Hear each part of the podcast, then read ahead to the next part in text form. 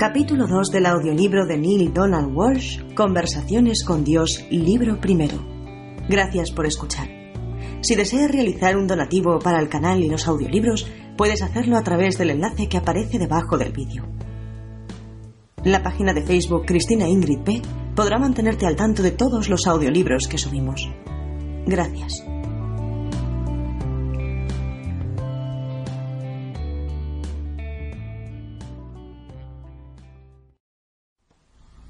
Capítulo 2 Me enseñarás el camino de la vida, hartura de goces delante de tu rostro, a tu derecha, delicias para siempre. Salmos 16, 11 He buscado el camino hacia Dios toda mi vida.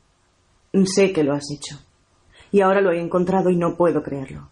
Me parece estar aquí sentado escribiéndome a mí mismo. Es lo que estás haciendo.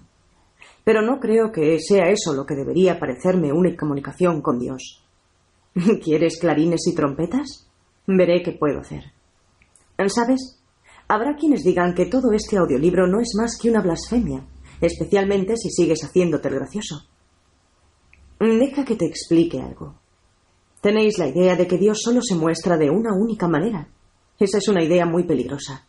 Eso os impide ver a Dios en todas partes, si crees que a Dios se le ve y se le oye solo de una manera, o es solo de una manera, me mirarás sin verme día y noche. Te pasarías la vida buscando a Dios y no lo encontrarás. Precisamente porque estarás buscando a alguien. Lo pongo como un ejemplo. Se ha dicho que si uno no ve a Dios en lo profano y en lo profundo, se está perdiendo la mitad de la historia. Es una gran verdad. Dios está en la tristeza y en la carcajada, en lo amargo y en lo dulce. Detrás de cada cosa se oculta un propósito divino, y por lo tanto en cada cosa se halla la presencia divina. Una vez empecé a escribir un libro titulado Dios es un bocadillo de salamí. Habría sido un buen libro. Yo te di esa inspiración. ¿Por qué no lo escribiste? Me pareció una blasfemia, o cuando menos una horrible irreverencia. Querrás decir una maravillosa irreverencia. ¿De dónde has sacado la idea de que Dios es solo reverente? Dios es lo alto y lo bajo, lo caliente y lo frío, la izquierda y la derecha, lo reverente y lo irreverente. ¿Acaso piensas que Dios no ríe? ¿Imaginas que Dios no disfruta con una buena broma? ¿Creéis que Dios carece de sentido del humor? Deja que te diga algo. Dios inventó el humor. ¿Debes hablarme en un tono circunspecto cuando te dirijas a mí? ¿Se hallan fuera de mi comprensión los términos fuertes o la jerga? Te aseguro que puedes hablarme como hablarías con tu mejor amigo. ¿Crees que hay alguna palabra que yo no haya oído? ¿Una visión que no haya visto? ¿Un sonido que no conozca? ¿Crees acaso que desprecio algunos de ellos mientras que gusto de los otros? Te aseguro que no desprecio nada. Nada de ello resulta repulsivo para mí. Eso es la vida y la vida es el don, el tesoro inenarrable, lo más sagrado de todo. Yo soy la vida, puesto que yo soy la sustancia que constituye la vida. Cada uno de sus aspectos tiene un propósito divino, no existe nada, absolutamente nada, sin una razón conocida y aprobada por Dios. ¿Cómo puede ser eso? ¿Y qué hay del mal que ha creado el hombre? No podéis crear nada, ni un pensamiento, ni un objeto, ni un acontecimiento, ninguna experiencia de ninguna clase, que no sea el resultado del plan de Dios, puesto que el plan de Dios respecto a vosotros es que creéis cualquier cosa, todo aquello que queráis. En esta libertad reside la experiencia de Dios como siendo Dios, y esta es la experiencia para la que yo os he creado a vosotros, y a la propia vida. El mal es aquello a lo que vosotros llamáis mal, pero incluso eso es de mi agrado, puesto que sólo a través de eso que llamáis mal podéis conocer el bien. Sólo a través de eso que llamáis obra del demonio podéis conocer y hacer la obra de Dios. Y no amo más lo caliente que lo frío, lo alto que lo bajo, la izquierda que la derecha, todo es relativo. Todo forma parte de lo que es. Yo no amo más lo bueno que lo malo. Hitler fue al cielo. Cuando entiendas esto, entenderás a Dios. Sin embargo, me han enseñado a creer que el bien y el mal existen, que lo correcto y lo equivocado son términos opuestos, que algunas cosas no están bien, no resultan aceptables a los ojos de Dios. Todo resulta aceptable a los ojos de Dios, ya que ¿cómo puede Dios no aceptar algo que es? Rechazar algo significa negar que existe. Decir que algo no está bien significa afirmar que no forma parte de mí y eso es imposible. Sin embargo, sed fieles a vuestras creencias y mantened como ciertos vuestros valores, ya que se trata de los valores de vuestros padres y de los padres de vuestros padres, de vuestros amigos y de vuestra sociedad. Estos forman la estructura de vuestra vida, y perderlos equivaldría a deshacer el tejido que constituye vuestra experiencia. No obstante, examinadlos uno por uno, revisadlos pieza por pieza, no deshagáis la casa, pero observad cada uno de los ladrillos y reemplazad los que veáis que están rotos y no pueden soportar ya la estructura. Vuestras ideas respecto a lo correcto y lo equivocado son sólo eso, ideas. Son pensamientos que constituyen la forma y crean la sustancia de quienes sois. Sólo habría una razón para cambiar alguna de ellas, sólo un propósito para alterarlas. Si no sois felices siendo quienes sois. Únicamente vosotros podéis saber si sois felices. Solo vosotros podéis decir vuestra vida. Esta es mi creación, mi hijo, en la que me complazco. Si vuestros valores os sirven, mantenedlos. Argumentad a su favor, luchad para defenderlos. Pero procurad luchar de manera que no hagáis daño a nadie. El daño no es un ingrediente necesario en la receta. Dice, sed fieles a vuestros valores y al mismo tiempo que todos nuestros valores son equivocados. Ayúdame a entenderlo. Yo no he dicho que vuestros valores sean equivocados pero tampoco que sean correctos. Son simplemente juicios, afirmaciones, decisiones. En su mayor parte se trata de decisiones que no habéis tomado cada uno de vosotros, sino algún otro, quizá vuestros padres, vuestra religión, vuestros profesores, historiadores, políticos. Muy pocos de los juicios de valor que habéis incorporado a vuestra verdad son juicios que habéis formulado vosotros mismos basándose en vuestra propia experiencia. Pero la experiencia es lo que vinisteis a buscar aquí, y por vuestra experiencia ibais a crearos a vosotros mismos. Pero vosotros os habéis creado a vosotros mismos por la experiencia de los demás. Si hubiera algo parecido al pecado, sería esto permitiros a vosotros mismos haber llegado a ser lo que sois por la experiencia de los demás. He aquí el pecado que habéis cometido, todos vosotros. No esperéis a tener vuestra propia experiencia, sino que aceptáis la experiencia de los demás como el Evangelio, literalmente, y luego, cuando os encontráis con la experiencia real por primera vez, permitís que lo que ya sabíais acerca del encuentro oculte lo que realmente pensáis. Si no obrarais así, podríais tener una experiencia completamente diferente, una experiencia que haría aparecer a vuestro maestro o fuente original como equivocado. En la mayoría de los casos, no creéis que vuestros padres, escuelas, religiones, tradiciones o sagradas escrituras aparezcan como equivocados, de modo que negáis vuestra propia experiencia en favor de lo que os han dicho que penséis. Ninguna realidad puede ilustrar esto con mayor profundidad que vuestro tratamiento de la sexualidad humana. Todo el mundo sabe que de entre todas las experiencias físicas al alcance de los humanos, la experiencia sexual puede ser la más atractiva, emocionante, poderosa, estimulante, renovadora, energética, íntima y con mayor capacidad de afirmación, unión y recreación. Aun habiendo descubierto esto experiencialmente, habéis decidido, en cambio, aceptar los juicios, opiniones e ideas previos acerca del sexo difundidos por otros. Todos ellos con intereses creados en que penséis de una u otra manera. Dichas opiniones, juicios e ideas han ido directamente contra vuestra propia experiencia, sin embargo, debido a que no estáis dispuestos a considerar equivocados a vuestros maestros, os convencéis a vosotros mismos de que debe ser vuestra experiencia la que está equivocada. El resultado es que habéis traicionado vuestra auténtica verdad en relación a esta cuestión, y ello con resultados devastadores. Lo mismo habéis hecho con el dinero. En aquellos momentos de vuestra vida en que tenéis mucho dinero os sentís estupendamente. Os sentís estupendamente recibiéndolo y os sentís estupendamente gastándolo. No hay nada malo en ello, no hay ningún mal, nada intrínsecamente equivocado.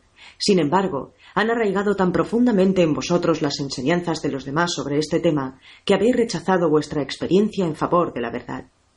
Al haber adoptado esa verdad como vuestra, habéis construido pensamientos en torno a ella, pensamientos que son creadores. Habéis, pues, creado una realidad personal en torno al dinero que lo aleja de vosotros, ya que ¿para qué trataríais de atraer algo que no es bueno? Sorprendentemente, habéis creado la misma contradicción en torno a Dios. Todas vuestras experiencias más profundas acerca de Dios os dicen que Dios es bueno. Todos aquellos profesores vuestros que os enseñan algo acerca de Dios os dicen que Dios es malo. Vuestro corazón os dice que hay que amar a Dios sin temerle. Vuestros profesores os dicen que hay que temer a Dios, puesto que es un Dios vengativo. Habéis de vivir en el temor a la cólera de Dios, dicen. Debéis temblar en su presencia. Durante toda vuestra vida habéis de temer el juicio del Señor, os han dicho, pues el Señor es justo y todo lo sabe, y os hallaréis en apuros cuando os enfrentéis a la terrible justicia del Señor. Debéis, pues, obedecer los mandamientos de Dios, o si no. Sobre todo, no habéis de formular preguntas lógicas tales como si Dios quiere una estricta obediencia a sus leyes, ¿por qué creó la posibilidad de que dichas leches fueran violadas? Todos vuestros maestros os dicen que porque Dios quería que tuvierais libre albedrío. Sin embargo, ¿qué clase de libre albedrío es ese si elegir una cosa en lugar de otra lleva a la condenación? ¿Cómo la libre voluntad puede ser libre si no es vuestra voluntad, sino la de algún otro la que debéis cumplir? Quienes eso os enseñan hacen que Dios un hipócrita. Se os ha dicho que Dios perdona y es compasivo, pero si no le pedís perdón del modo correcto, si no os dirigís a Dios de la manera adecuada, vuestra súplica no será escuchada, vuestro clamor quedará sin respuesta. Incluso eso no sería tan malo si hubiera una sola manera adecuada, pero se enseñan tantas maneras adecuadas como profesores hay. Así, la mayoría de vosotros pasan casi toda su vida adulta buscando la manera correcta de rendir culto, de obedecer y de servir a Dios. La ironía del asunto está en que yo no quiero vuestro culto. Yo no necesito vuestra obediencia y no necesitáis servirme. Este tipo de comportamientos son los que históricamente han exigido de sus súbditos los monarcas, normalmente monarcas egocéntricos, inseguros y tiránicos. En absoluto son exigencias divinas, y es extraordinario que el mundo no haya llegado ya a la conclusión de que tales exigencias son falsas, de que no tienen nada que ver con las necesidades o los deseos de Dios. La divinidad no tiene necesidades. Todo lo que hay es exactamente eso, todo lo que hay. Por lo tanto, no quiere nada, ni carece de nada, por definición. Si queréis creer en un Dios que de alguna manera necesita algo, y se siente tan dolido si no lo obtiene, que castiga a aquellos de quienes esperaba recibirlo, entonces es que queréis creer en un Dios mucho más pequeño que yo, y verdaderamente sois hijos de un Dios menor. No, hijos míos. Por favor, Dejadme que os asegure una vez más, por medio de este texto, que no tengo necesidades, no necesito nada. Esto no significa que no tenga deseos. Deseos y necesidades no son la misma cosa, aunque para muchos de vosotros lo sean en vuestra vida actual. El deseo es el principio de toda creación. Es el primer pensamiento, es un sentimiento grandioso en el alma, es Dios decidiendo qué va a hacer. ¿Y cuál es el deseo de Dios? Yo deseo, en primer lugar, conocerme y experimentarme a mí mismo, en toda mi gloria, saber quién soy. Antes de inventaros a vosotros y todos los mundos del universo, era imposible para mí hacerlo. En segundo lugar, deseo que podáis conocer y experimentar quiénes realmente sois por medio del poder que os he dado de crearos y experimentaros a vosotros mismos de cualquier modo que escojáis. En tercer lugar, deseo que todo el proceso de la vida sea una experiencia de constante alegría, de continua creación, de interminable expansión y de total realización en cada momento. He establecido un sistema perfecto mediante el que estos deseos pueden realizarse. Se están realizando ahora en este mismo momento. La única diferencia entre vosotros y yo es que yo lo sé. En el momento en que alcancéis el conocimiento pleno, momento que puede sobrevenir en cualquier instante, vosotros sentiréis lo mismo que yo siento constantemente. Una alegría, amor, aceptación, bendición y agradecimiento totales. Estas son las cinco actitudes de Dios y antes de seguir adelante con este diálogo, te mostraré cómo la aplicación de dichas actitudes en tu vida actual puede conducirte y te conducirá hacia la santidad. Todo esto constituye una respuesta muy larga para una pregunta muy corta. Sí, sé fiel a tus valores, en la medida en que experimentes que se son útiles. Pero mira a ver si estos valores que te sirven a ti con tus pensamientos, palabras y actos, traen al espacio de tu experiencia la idea mejor y más alta que jamás hayas tenido de ti mismo. Examina tus valores uno por uno, somételos a la luz del escrutinio público. Si puedes decir al mundo quién eres y en qué crees sin vacilaciones ni indecisiones, entonces eres feliz contigo mismo. No hay ninguna razón para ir mucho más allá en este diálogo conmigo, puesto que ya has creado a un yo y una vida para este yo que no necesita ninguna mejora, Has alcanzado la perfección. Puedes dejar este audiolibro. Mi vida no es perfecta, si siquiera se acerca a la perfección. No soy perfecto, en realidad soy un cúmulo de imperfecciones. Me gustaría, a veces de todo corazón, poder corregir esas imperfecciones. Lo que yo sé que originan mis comportamientos, que provoca mis caídas, que me mantiene en mi camino. Supongo que por eso es por lo que he acudido a ti. No he sido capaz de encontrar las respuestas por mí mismo. Estoy contento de que hayas acudido a mí. Siempre he estado dispuesto a ayudarte y lo estoy ahora. No tienes por qué encontrar las respuestas por ti mismo, nunca has tenido por qué. Pero parece tan presuntuoso sencillamente sentarse y dialogar contigo de este modo y mucho más imaginar que tú, Dios, me respondes. Quiero decir que es una locura. Ya veo. Los autores de la Biblia estaban cuerdos, pero tú estás loco. Los autores de la Biblia fueron testigos de la vida de Cristo y reprodujeron fielmente lo que vieron y oyeron. Falso. La mayoría de los autores del Nuevo Testamento nunca conocieron ni vieron a Jesús en su vida. Vivieron muchos años después de que Jesús abandonara la tierra. No habrían reconocido a Jesús de Nazaret aunque se hubiera cruzado con él en la calle. Pero los autores de la Biblia fueron grandes creyentes y grandes historiadores. Recogieron los relatos que habían llegado hasta ellos y sus amigos de boca de sus mayores, quienes a su vez los habían oído a sus mayores, hasta que finalmente surgió una recopilación escrita. Y no todos los autores de la Biblia fueron incluidos en el documento final. Ya habían surgido las iglesias en torno a las enseñanzas de Jesús, y como sucede siempre y donde quiera que la gente se agrupe en torno a una idea poderosa, hubo ciertos individuos en el seno de dichas iglesias o enclaves que determinaron qué partes de la historia de Jesús debían mencionarse y cómo. Este proceso de selección y corrección continuó durante toda la recopilación, redacción y publicación de los Evangelios y la Biblia. Incluso varios siglos después de que se consignaran las escrituras originales, un alto consejo de la Iglesia determinó una vez más qué doctrinas y verdades había que incluir en la Biblia oficial de entonces y qué resultaría malsano o prematuro revelar a las masas. Además, ha habido otras sagradas escrituras, cada una de ellas fruto de un momento de inspiración de hombres por lo demás corrientes, ninguno de los cuales estaba más loco que tú. ¿No estarás sugiriendo que estos textos podrían llegar a ser un día sagradas escrituras? Hijo mío, todo en la vida es sagrado. Desde esta perspectiva sí son sagradas escrituras. Pero no quiero hacer juegos de palabras contigo, pues sé lo que quieres decir. No, no estoy sugiriendo que este manuscrito llegará a convertirse un día en sagrada escritura, al menos no durante algunos cientos de años, o hasta que su lenguaje no se vuelva anticuado. Mira, el problema es que este lenguaje es demasiado coloquial, demasiado familiar, demasiado contemporáneo. La gente supone que si Dios hablara directamente con uno, su voz sonaría como la del vecino de al lado. No sonaría como tal. La estructura del lenguaje debe poseer un matiz de unidad, por no decir de divinidad, un matiz de dignidad, una sensación de santidad. Como he dicho antes, esto es solo una parte del problema. La gente tiene una percepción de Dios como alguien que se manifiesta de una única forma. Cualquier cosa que viole esta forma se considera una blasfemia. Lo que yo he dicho antes, lo que tú has dicho antes. Pero vayamos al fondo de la cuestión. ¿Por qué te parece una locura que tú puedas mantener un diálogo con Dios? ¿Acaso no crees en la oración? Sí, pero esto es distinto. Para mí la oración siempre ha tenido una sola dirección. Yo pregunto y Dios permanece inmutable. ¿Dios no ha respondido nunca a una oración? Bueno, sí, pero mira, nunca verbalmente. Bueno, ha habido toda una serie de acontecimientos en mi vida de los que yo he estado convencido que eran una respuesta, una respuesta muy directa a la oración, pero Dios nunca me ha hablado. Ya veo.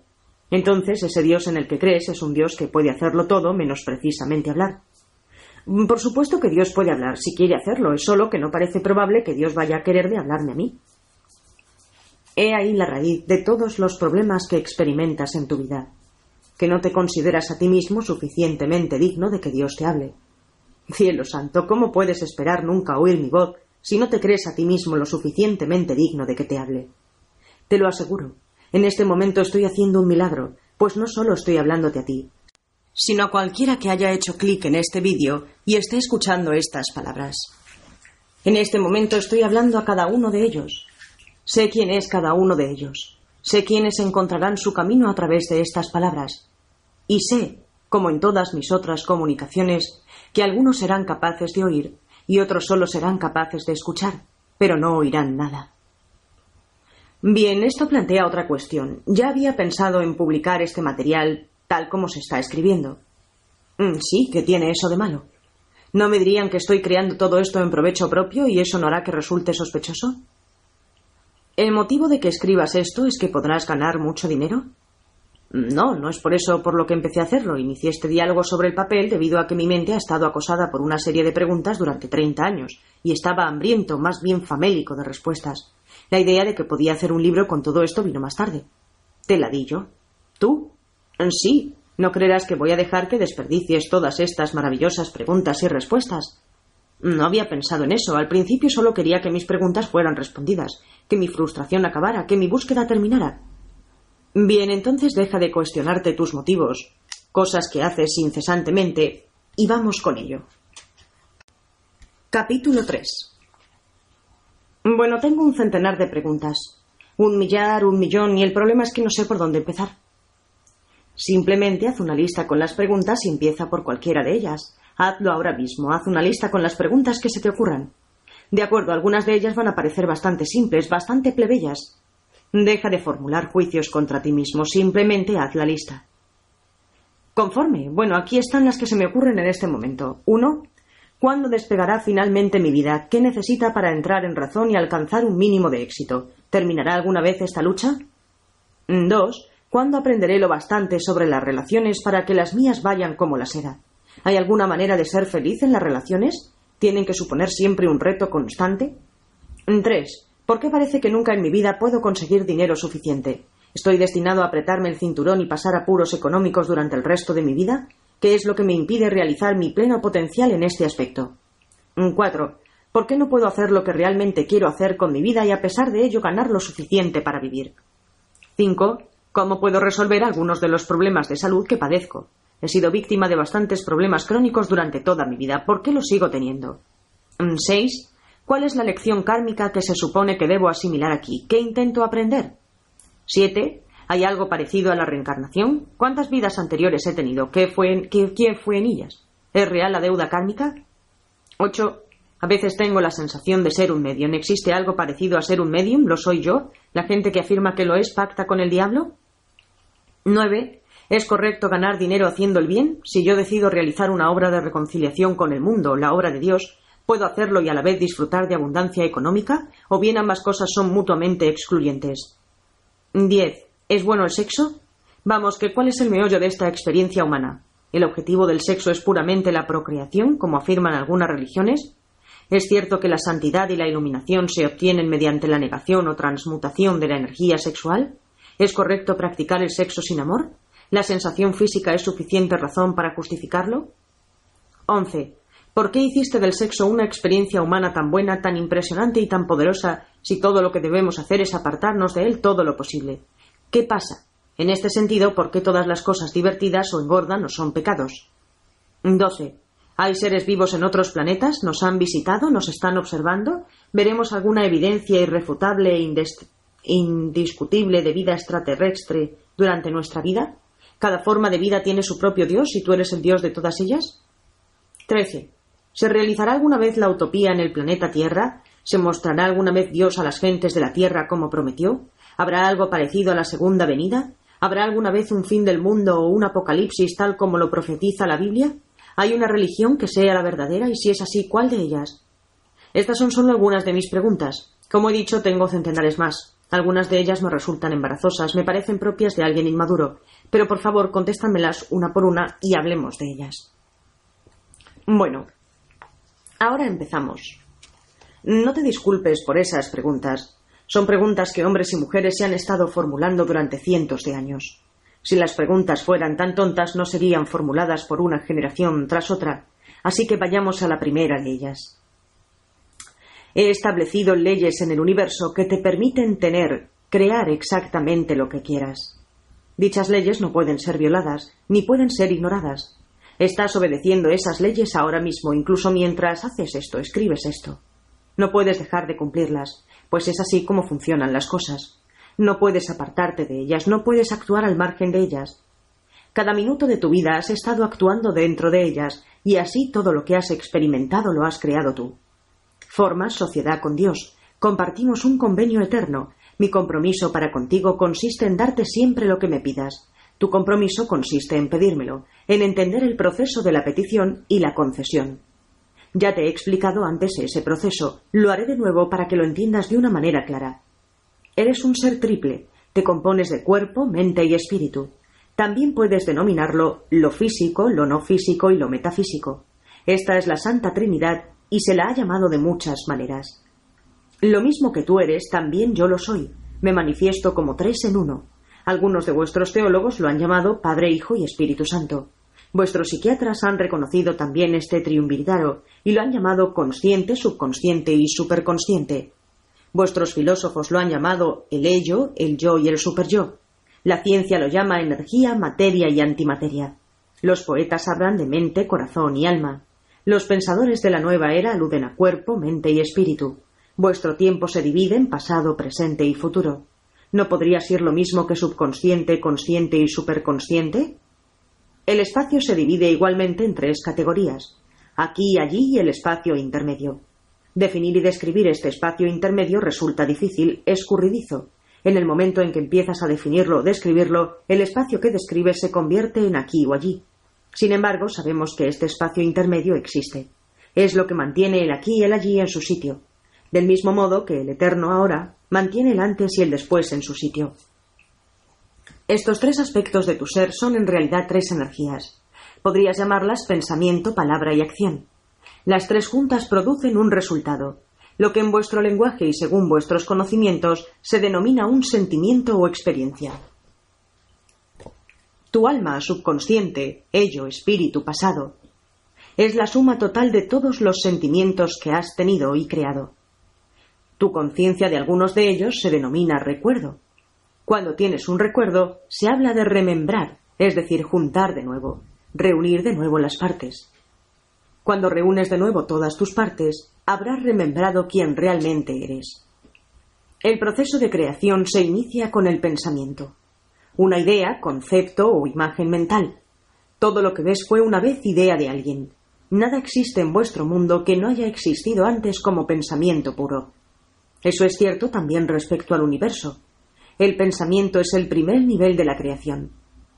A continuación viene la palabra, todo lo que se dice en pensamiento expresado. Es creador y emite energía creadora al universo.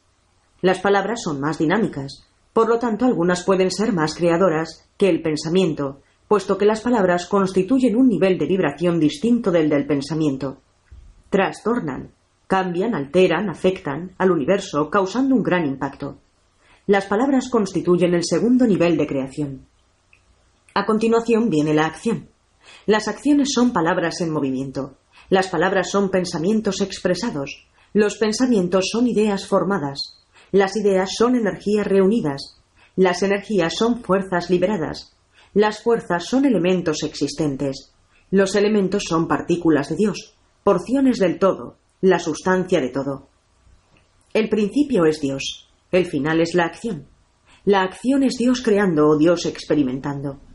Tu pensamiento acerca de ti mismo es que no eres lo bastante bueno, lo bastante maravilloso, lo bastante puro para ser una parte de Dios, para formar sociedad con Dios. Has negado durante tanto tiempo quién eres que lo has olvidado. Esto no ha ocurrido por azar, no es una casualidad. Forma parte de un plan divino, puesto que no podrías afirmar, crear ni experimentar quién eres si ya lo fueras. Primero era necesario que rompieras, negaras, olvidaras tu vínculo conmigo, con el fin de experimentarlo plenamente mediante su creación plena, mediante su surgimiento, ya que tu más grandioso deseo, y mi más grandioso deseo, era que te experimentaras a ti mismo como la parte de mí que eres. Así pues, estás en proceso de experimentarte a ti mismo, creándote a ti mismo de nuevo en cada momento, al igual que yo lo estoy a través tuyo. ¿Ves la sociedad? ¿Comprendes sus implicaciones? Se trata de una sagrada colaboración, realmente de una sagrada comunión. Así tu vida despegará cuando decidas que lo haga. Hasta ahora no lo has decidido. Te has entretenido, lo has aplazado, has protestado. Ahora es el momento de que produzcas lo prometido. Para hacerlo debes crear la promesa y vivirla. Debes vivir la promesa de Dios. La promesa de Dios es que tú eres su hijo, su descendencia, su semejante, su igual. Ah, aquí es donde el asunto se complica. Puedes aceptarlo de su hijo, descendencia y semejante, pero rechazas ser llamado su igual. Aceptar eso es demasiado, demasiada grandeza, demasiado asombroso, demasiada responsabilidad, puesto que si eres igual a Dios, eso significa que nada se te da a ti, sino que todo es creado por ti. Ya no puede haber víctimas ni malvados, solo resultados de tu pensamiento respecto a algo. Te lo aseguro, todo lo que ves en tu mundo es el resultado de tu idea sobre ello. ¿Quieres que tu vida despegue realmente? Entonces cambia tu idea sobre ella, sobre ti. Piensa, actúa y habla como el Dios que eres. Por supuesto, esto te alejará de muchos, de la mayoría de tus semejantes. Te llamarán loco, te acusarán de blasfemo, finalmente se hartarán de ti y tratarán de crucificarte. Actuarán así no porque piensen que tú vives en un mundo producto de tus propias ilusiones. La mayoría de los hombres son lo bastante amables como para permitirte tus diversiones privadas, sino porque antes o después otros se sentirán atraídos por tu verdad, por las promesas que ésta encierra para ellos. Y es en este momento cuando intervendrán tus semejantes porque será en este momento cuando empezarás a representar una amenaza para ellos, ya que tu sencilla verdad, sencillamente vivida, ofrecerá más belleza, más bienestar, más paz, más alegría y más amor hacia uno mismo y hacia los demás que todo lo que tus colegas terrenales puedan idear. Y adoptar esa verdad significaría el fin de sus costumbres, significaría el fin del odio y el temor, de la guerra y la intolerancia, el fin de todas las condenas y asesinatos que se han cometido en mi nombre, el fin de la ley del más fuerte, el fin de la lealtad y el homenaje por el temor, el fin del mundo tal como lo conocéis y como vosotros lo habéis creado hasta ahora. De modo que estate preparada, alma buena, puesto que serás vilipendiada y despreciada, insultada y abandonada, y finalmente te acusarán, te juzgarán y te condenarán, todo ello a su manera, desde el momento en que aceptes y adoptes tu sagrada causa, la realización del yo. Entonces, ¿por qué hacerlo? ¿Por qué ha dejado de preocuparte la aceptación o aprobación del mundo? ha dejado de satisfacerte lo que ésta te ha aportado, ha dejado de complacerte lo que les has dado a otros. Quieres que cese el dolor, que cese el sufrimiento, que termine la ilusión. Estás harto de este mundo tal como es actualmente, aspiras a un mundo nuevo. Deja de aspirar a él. Ahora haz que surja. ¿Puedes ayudarme a entender mejor cómo hacerlo? Sí. Fíjate primero en tu más alto pensamiento sobre ti mismo. Imagina cómo sería si vivieras ese pensamiento cada día. Imagina lo que pensarías, harías y dirías, y cómo responderías a lo que los demás hicieran o dijeran. ¿Ves alguna diferencia entre esta proyección y lo que piensas, haces y dices ahora? Mm, sí, veo una gran diferencia. Bueno, debes verla, puesto que sabemos que en este momento no estás viviendo tu más alta visión de ti mismo. Ahora bien, una vez vistas las diferencias entre dónde estás y dónde quieres estar, empieza a cambiar, cambiar conscientemente tus pensamientos, palabras y acciones igualándolos con tu magnífica visión. Esto requerirá un esfuerzo físico y mental tremendo, supondrá un control constante momento a momento de cada pensamiento, palabra y acto, implicará una continua y consciente toma de decisiones. Todo el proceso constituye un enorme desplazamiento hacia la conciencia. Lo que descubrirás si afrontas este reto es que has pasado la mitad de tu vida inconsciente, es decir, ignorante a nivel consciente de lo que has decidido en cuanto a pensamientos, palabras y actos, hasta que has experimentado sus consecuencias. Y entonces, cuando has experimentado dichos resultados, has negado que tus pensamientos, palabras y actos tuvieran algo que ver con ellos. Se trata de una invitación a abandonar esta vida inconsciente, de un reto al que tu alma ha aspirado desde el principio de los tiempos. Ese continuo control mental parece que haya de ser terriblemente agotador, puede serlo, hasta que se convierta en una segunda naturaleza. En realidad es tu segunda naturaleza. Tu primera naturaleza consiste en amar incondicionalmente. Tu segunda naturaleza consiste en decidir expresar tu primera naturaleza, tu verdadera naturaleza conscientemente. Perdona, pero esa especie de control constante sobre lo que pienso, digo y hago no me convertirá en una persona sosa? En absoluto. Distinta sí, sosa no. ¿Era soso Jesús? No creo que lo fuera. ¿Resultaba aburrido estar junto a Buda? La gente se congregaba a su alrededor, suplicada poder hallarse en su presencia. Nadie que haya llegado a ser un maestro es aburrido. Quizás sea poco corriente, quizás sea extraordinario, pero nunca soso. Así pues, ¿quieres que tu vida despegue? Empieza a imaginártela del modo como quieres que sea y trata de alcanzarlo. Examina cada pensamiento, palabra y obra que no se muestren en armonía con esa idea y aléjalos de ti. Cuando tengas un pensamiento que no cuadre con tu más alta visión, cámbialo por otro nuevo inmediatamente. Cuando digas algo que no se ajuste a tu más grandiosa idea, toma nota de no volver a decir de nuevo nada semejante. Cuando hagas algo que no cuadre con tu mejor intención, decide que esa sea la última vez que lo haces, y siempre que puedas haz el bien sin mirar a quién. Ya he oído eso antes. Y siempre he estado en contra, pues me parece poco honesto.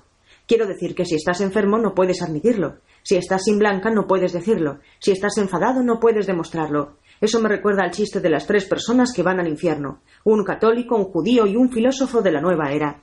El diablo le dice al católico burlonamente ¿Qué? ¿Cómo va el calor? Y el católico le responde compungido Me lo tomo como un sacrificio. A continuación le pregunta al judío ¿Y a ti cómo te va el calor? El judío contesta ¿Y qué otra cosa podía esperar sino otro infierno? Finalmente el diablo se dirige al filósofo de la nueva era ¿Qué tal el calor? A lo que éste responde sudando ¿Calor? ¿Qué calor? Es un buen chiste. Pero yo no estoy hablando de ignorar el problema, de pretender que no existe. Estoy hablando de observar la circunstancia y luego formular tu más alta verdad respecto a ella. Y si estás sin blanca, pues estás sin blanca. Es absurdo mentir acerca de eso y tratar de inventarse un cuento para no admitirlo. Pero es tu pensamiento acerca de ello. Estar sin blanca es malo, estar sin blanca es horrible. Soy una mala persona puesto que la buena gente que trabaja duro y realmente se esfuerza nunca está sin blanca, etc. El que determina cómo experimentas la situación de estar sin blanca. Son tus palabras acerca de ello. Estoy sin blanca, no tengo ni un duro, no tengo dinero, las que dictaminan cuánto tiempo seguirás estando sin blanca. Son tus actos en relación a esa situación, compadeciéndote a ti mismo, dejándote abatir, no tratando de buscar una salida, porque de todos modos, ¿para qué? Los que a la larga crean tu realidad. Lo primero que has de entender respecto al universo es que ninguna circunstancia es buena o mala, simplemente es, de modo que deja de hacer juicios de valor. Lo segundo que has de saber es que todas las circunstancias son transitorias, nada se mantiene igual, nada permanece estático, de qué manera cambie es algo que depende de ti. Perdona, pero voy a interrumpirte de nuevo. ¿Y la persona que cae enferma, pero cuya fe mueve montañas y por lo tanto piensa, dice y cree que va a ponerse mejor, pero se muere seis meses después? ¿Cómo encaja eso con todo ese pensamiento positivo y acción afirmativa? Eso está bien, me planteas preguntas difíciles. No tomas mis palabras a la ligera. Más adelante habrás de tomar mis palabras a la ligera debido a que al final verás que podemos estar discutiendo interminablemente, tú y yo, hasta que no quede otra cosa que hacer sino intentarlo o rechazarlo. Pero ese momento aún no ha llegado. Así pues, sigamos con el diálogo, sigamos hablando. Una persona que tiene una fe que mueve montañas y muere seis meses después, ha movido montañas durante seis meses.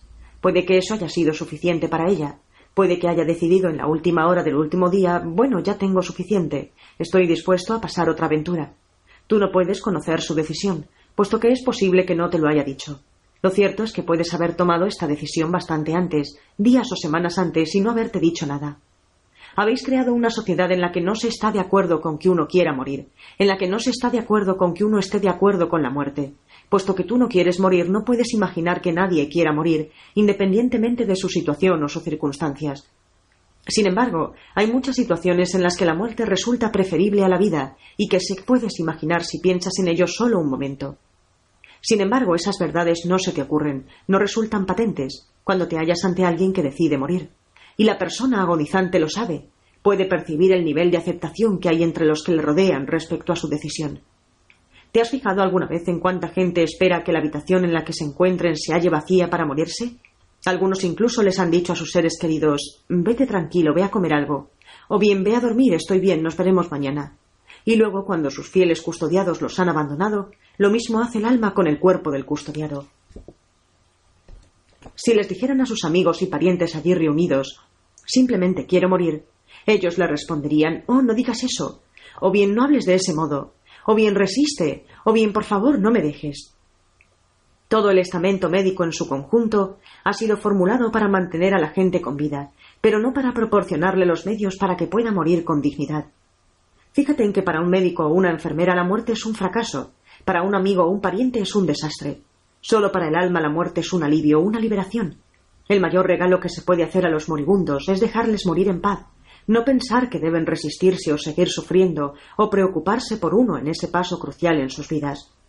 Muy a menudo eso es lo que ha ocurrido en el caso del hombre que dice que va a vivir, cree que va a vivir e incluso reza por vivir, que a nivel del alma ha cambiado su mentalidad. Ha llegado el momento de dejar que el cuerpo deje libre el alma para otras ocupaciones. Cuando el alma toma esta decisión, nada puede hacer el cuerpo para cambiarla, nada que la mente piense puede alterarla. Es en el momento de la muerte cuando aprendemos quién lleva la voz cantante en el triunvirario cuerpo-alma-mente. Durante toda tu vida crees que tú eres tu cuerpo. Alguna vez piensas que eres tu mente, pero es en el momento de tu muerte cuando descubres quién eres realmente. Ahora bien, también ocurre a veces que el cuerpo y la mente no escuchan al alma. Eso crea también la situación que tú describes. Lo que más difícil le resulta hacer a la gente es escuchar a su alma. Fíjate que pocos lo hacen. Sucede, pues, que el alma decide que es el momento de abandonar el cuerpo. El cuerpo y la mente, siempre criados del alma, lo saben, y se inicia el proceso de liberación. Pero la mente, el yo, no quiere aceptarlo. Después de todo, supone el fin de su existencia. Entonces ordena al cuerpo que resista frente a la muerte, lo que éste hace con mucho gusto, pues tampoco quiere morir. El cuerpo y la mente, el yo, reciben un gran estímulo y grandes elogios por ello del mundo exterior, el mundo de su creación, Así la estrategia se confirma. Ahora bien, en este momento todo depende de hasta qué punto el alma quiere salir. Si no tiene una gran urgencia, puede decir Está bien, tú ganas, me quedaré un poco más contigo. Pero si el alma tiene muy claro que permanecer junto al cuerpo no sirve a sus más altos propósitos, que no hay ninguna manera de que pueda seguir evolucionando a través de su cuerpo, entonces lo abandonará, y nada podrá detenerla ni nada debe intentarlo. El alma tiene muy claro que su objetivo es evolucionar. Ese es su único y propio objetivo. No le preocupan los éxitos del cuerpo o el desarrollo de la mente. No tienen sentido para el alma. El alma tiene claro también que abandonar el cuerpo no supone ninguna tragedia. En muchos casos la tragedia está en permanecer en el cuerpo. Así pues, has de entender que el alma ve la cuestión de su muerte como algo diferente. Por supuesto, también ve la cuestión de la vida de modo distinto, y ese es el origen de gran parte de la frustración, ansiedad que uno siente durante su vida. La frustración y la ansiedad provienen de no escuchar a la propia alma. ¿Cómo puedo escuchar a mi alma? Si a la hora de la verdad el alma es el jefe, ¿cómo puedo estar seguro de que recibo las órdenes de la oficina central? Lo primero que puedes hacer es tener claro qué es el alma y dejar de formular juicios sobre ella. ¿Formuló juicios sobre mi alma? Constantemente. Ya te he mostrado cómo te juzgas a ti mismo si quieres morir. También te juzgas a ti mismo si quieres beber, si quieres vivir realmente. Te juzgas a ti mismo si quieres reír, si quieres llorar, si quieres ganar, si quieres perder, si quieres experimentar la alegría y el amor, especialmente por esto último. ¿Eso hago? De algún sitio has sacado la idea de que negarte la alegría es un acto piadoso, de que no divertirte en la vida es un acto divino. La negación, te ha dicho a ti mismo, es buena. ¿Me estás diciendo que es mala? No es ni buena ni mala, es simplemente negación, si tú te sientes bien después de negarte a ti mismo, entonces en tu mundo es buena. Si te sientes mal, entonces es mala. La mayor parte de las veces no lo decides tú. Te niegas a ti mismo esto o aquello porque te dices a ti mismo que debes hacerlo. Luego dices que era bueno hacerlo, pero te extrañas porque no te sientes bien. Así, lo primero que has de hacer es dejar de formular estos juicios contra ti mismo. Aprende cuál es el deseo del alma y síguelo. Sigue al alma. En definitiva, el alma no es sino el más alto sentimiento de amor que te puedas imaginar. Ese es el deseo del alma, este es su objetivo. El alma es el sentimiento, no el conocimiento, sino el sentimiento. Ya posee el conocimiento, pero esto es conceptual, mientras que el sentimiento es experiencial. El alma quiere sentirse a sí misma y por lo tanto conocerse a sí misma en su propia experiencia. El sentimiento más alto es la experiencia de la unidad con todo lo que es. Este es el gran retorno a la verdad por el que el alma suspira. Este es el sentimiento del amor perfecto. El amor perfecto consiste en percibir lo perfecto, que es el color blanco. Muchos piensan que el blanco es la ausencia de color. No es así. Es la inclusión de todos los colores. El blanco es todos los demás colores que existen combinados. Del mismo modo, el amor no es la ausencia de toda emoción, odio, cólera, lujuria, envidia, codicia, sino la suma de todo sentimiento. Es la suma total, el total combinado, el todo. Así, para que el alma pueda experimentar el amor perfecto, debe experimentar todos los sentimientos humanos. ¿Cómo puedo tener compasión de algo que no entiendo? ¿Cómo puedo perdonar en otro lo que nunca he experimentado en mí mismo? Con ello puedes ver tanto la simplicidad como la imponente magnitud del viaje del alma. Puedes entender por fin lo que es capaz de hacer. El propósito del alma humana consiste en experimentar todo eso, de modo que puede ser todo eso. ¿Cómo puede estar arriba si nunca ha estado abajo? ¿Cómo puede estar a la izquierda si nunca ha estado a la derecha? ¿Cómo puede tener calor si no conoce el frío? ¿Cómo puede conocer el bien si niega el mal? Obviamente el alma no puede elegir ser algo si no hay nada entre lo que elegir.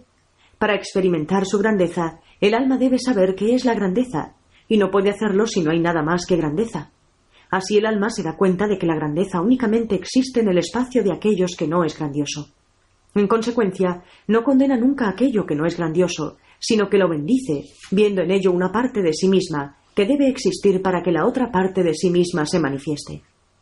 La tarea del alma, por supuesto, consiste en hacer que escojáis la grandeza, que seleccionéis lo mejor de quienes sois, sin condenar aquello que no seleccionáis. Se trata de una gran tarea que requiere de muchas vidas, puesto que estás habituado a aventuar juicios, a llamar a algo equivocado o malo o insuficiente, en lugar de bendecir aquello que no elegís. Hacéis algo peor que condenarlo. En realidad tratáis de dañar aquello que no elegís, tratáis de destruirlo. Si hay alguna persona, lugar o cosa con los que no estáis de acuerdo, los atacáis. Si hay alguna religión que va en contra vuestra, la consideráis equivocada. Si hay algún pensamiento que os contradice, lo ridiculizáis. Si hay alguna idea distinta de la vuestra, la rechazáis. En esto os equivocáis, puesto que creáis solo la mitad del universo. Y no podréis entender nunca vuestra mitad, en tanto rechacéis completamente la otra. Todo esto es muy profundo y te lo agradezco. Nadie me había dicho nunca estas cosas, al menos no con tanta sencillez. E intento entenderlas. En realidad las entiendo, pero algunas resultan difíciles de afrontar. Por ejemplo, parece que quieras decir que debemos amar lo equivocado para que podamos conocer lo correcto. ¿Estás diciendo que debemos abrazar al diablo, por decirlo así? ¿De qué otro modo podríais reconciliaros con él? Por supuesto, no existe un diablo real, pero te estoy respondiendo en el idioma que has elegido. La reconciliación es el proceso de aceptarlo todo y luego elegir lo mejor. ¿Lo entiendes? No puedes elegir ser Dios si no hay nada más entre lo que elegir. Eh, espera, ¿has dicho algo de elegir ser Dios? El sentimiento más alto es el amor perfecto, ¿de acuerdo? Mm, sí, debe de serlo. ¿Y se te ocurre otra descripción mejor de Dios? No, no lo creo. Bien, tu alma aspira al más alto sentimiento. Aspira a experimentar, o sea, a ser el amor perfecto. Es el amor perfecto y lo sabe, pero desea hacer algo más que saberlo. Desea serlo en su experiencia. Evidentemente aspiras a ser Dios. ¿Qué otra cosa ibas a ser? No lo sé, no estoy seguro. Supongo que nunca me lo había planteado. Me parece como si tuviera algo de blasfemo. No resulta nada interesante el hecho de que no te parezca blasfemo aspirar a ser como el demonio, y en cambio te parezca ofensivo aspirar a ser como Dios. Ah, espera un momento. ¿Quién aspira a ser como el demonio? Tú. Todos vosotros. Incluso habéis creado religiones que afirman que habéis nacido en pecado, que sois pecadores de nacimiento, para convenceros a vosotros mismos de vuestro propio mal. Sin embargo, aunque os dijera que os habéis nacido de Dios, que nacéis como puros dioses y diosas, puro amor, me lo negaríais. Pasáis toda vuestra vida convenciéndoos de que sois malos, y no solo de que sois malos, sino de que aquello que deseáis es malo. El sexo es malo, el dinero es malo, la alegría es mala, el poder es malo, tener mucho es malo, mucho de lo que sea. Algunas de vuestras religiones incluso mantienen la creencia de que bailar es malo, la música es mala, divertirse es malo. Pronto aceptaréis que sonreír es malo, que reír es malo, que amar es malo. No, no, amigo mío. Puede que haya muchas cosas que no tienes claras, pero hay una que sí la tienes. Tú eres malo, y la mayor parte de lo que deseas es malo. Una vez formulado este juicio sobre ti mismo, has decidido que tu tarea consiste en ser mejor. Te advierto que eso está bien. En cualquier caso, el objetivo es el mismo, pero hay un camino más corto, un atajo, una vía más rápida. ¿Cuál? La aceptación inmediata de quién y qué eres y la manifestación de ello. Eso es lo que hizo Jesús. Es el camino de Buda, de Krishna, el camino de todos los maestros que han habitado este planeta. Y de igual modo todos los maestros han dejado el mismo mensaje. Lo que yo soy, tú lo eres. Lo que yo puedo hacer, tú lo puedes hacer. Todo esto y más también lo harás tú. Pero no les habéis escuchado. En cambio, habéis elegido el camino mucho más difícil, de creer que uno es el demonio, de imaginar que uno es el mal. Decís que es difícil seguir el camino de Cristo, practicar las enseñanzas de Buda, poseer la luz de Krishna, ser un maestro. Pero yo te aseguro que es mucho más difícil negar quién eres que aceptarlo. Eres bondad, misericordia, compasión y conocimiento. Eres paz, luz, alegría. Eres perdón y paciencia, fuerza y valor. Ayuda cuando hay necesidad, consuelo cuando hay dolor, curación cuando hay herida, enseñanza cuando hay ignorancia. Eres la sabiduría más profunda y la más alta verdad, la paz más magnífica y el más grande amor. Eres todo eso, y en determinados momentos de tu vida tú te has reconocido a ti mismo como siendo todo eso. Decide, pues, reconocerte a ti mismo siempre como siendo todo esto.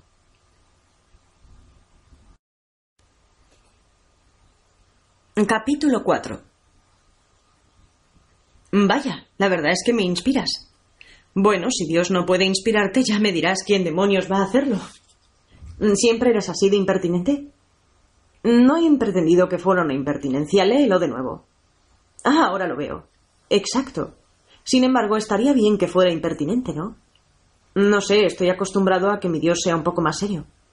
Bueno, pues hazme un favor y no intentes contenerme. Y por cierto, haz el mismo favor a ti mismo. Lo único que ocurre es que tengo un gran sentido del humor. Te diría que tú también deberías tenerlo a la hora de considerar todo lo que has hecho en la vida, ¿no? Quiero decir que a veces tengo que reírme de ello. Pero eso está bien, ¿sabes? Pues yo sé que al final todo acabará bien. ¿Qué quieres decir con eso? Quiero decir que no puedes perder la partida, no puedes fracasar. No entra en el plan. No hay modo de que no llegues a donde vas. No hay modo de que te equivoques tu destino. Si Dios es tu objetivo, estás de suerte, pues Dios es tan grande que no puedes perderte. Esa es la gran preocupación, por supuesto. La gran preocupación es que de un modo u otro la liemos y no llegamos a verte ni a estar contigo nunca. ¿Quieres decir ir al cielo? Sí, a todos nos da miedo ir al infierno. De modo que por eso os habéis colocado allí de entrada, para evitar ir allí. Una estrategia interesante. ¿Lo ves? Vuelves a ser impertinente. No puedo ayudarte. Todo este asunto del infierno hace que surja lo peor de mí. Desde luego eres un buen comediante. ¿Has necesitado todo este tiempo para descubrirlo? ¿Te has fijado en el mundo últimamente? Eso me hace pensar en otra pregunta. ¿Por qué no arreglas el mundo en lugar de permitir que se vaya al infierno? ¿Por qué no lo haces tú? Yo no tengo el poder de hacerlo. Tonterías. Tienes el poder y la capacidad de acabar con el hambre en el mundo en este momento, de curar las enfermedades en este instante. Y si te dijera que vuestro propio estamento médico oculta métodos de curación, se niega a aceptar medicinas y procedimientos alternativos porque amenaza la propia estructura de la profesión de curar? ¿Y si te dijera que los gobiernos no quieren acabar con el hambre en el mundo, me creerías? Este asunto me ha traído de cabeza. Sé que es el punto de vista populista, pero no puedo creer que realmente sea cierto. Ningún médico niega una curación. Nadie quiere ver morir a sus compatriotas. Ningún médico individual es cierto. Ningún compatriota particular es correcto. Pero cuando hablemos del estamento médico y del estamento político, hablamos de algo institucionalizado, y son las instituciones las que lo hacen, a veces de manera muy sutil, a veces incluso inconscientemente, pero inevitablemente ya que por dichas instituciones se trata de una cuestión de supervivencia.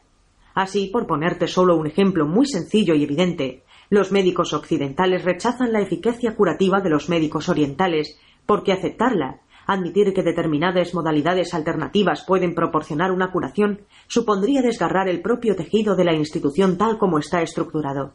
Esto no es malévolo, pero es insidioso. El estamento no lo hace porque sea malo, lo hace porque tiene miedo, todo ataque es una llamada de socorro. Eso lo he leído en un libro. Yo lo puse allí.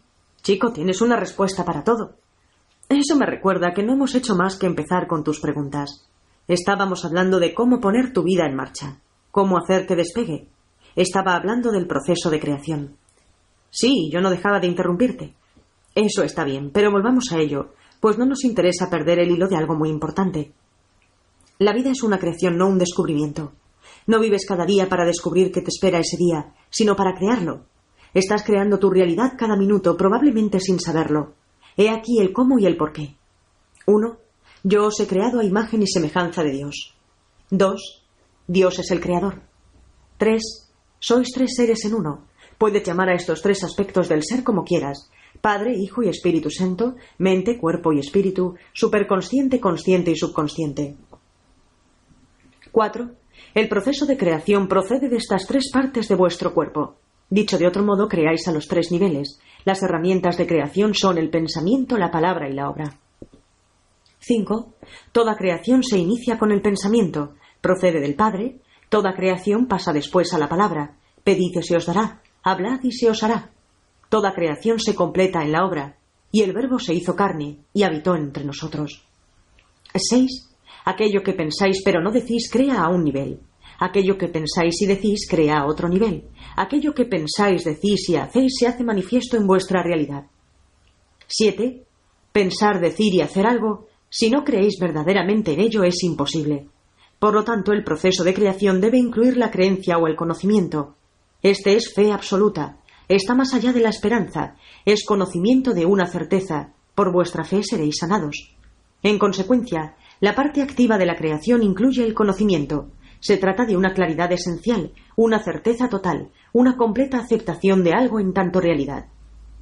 8. Este nivel de conocimiento es un nivel de intensa e increíble gratitud, es un agradecimiento por adelantado, y quizás sea esta la clave más importante de la creación. Estar agradecido antes de y por la creación. Esta actitud de darla ya por hecha no es algo que haya que perdonar, sino algo que hay que alentar. Es un signo seguro de la cualidad del maestro. Todos los maestros saben por adelantado que la obra se ha realizado. 9. Celebra y disfruta de todo lo que creas y has creado.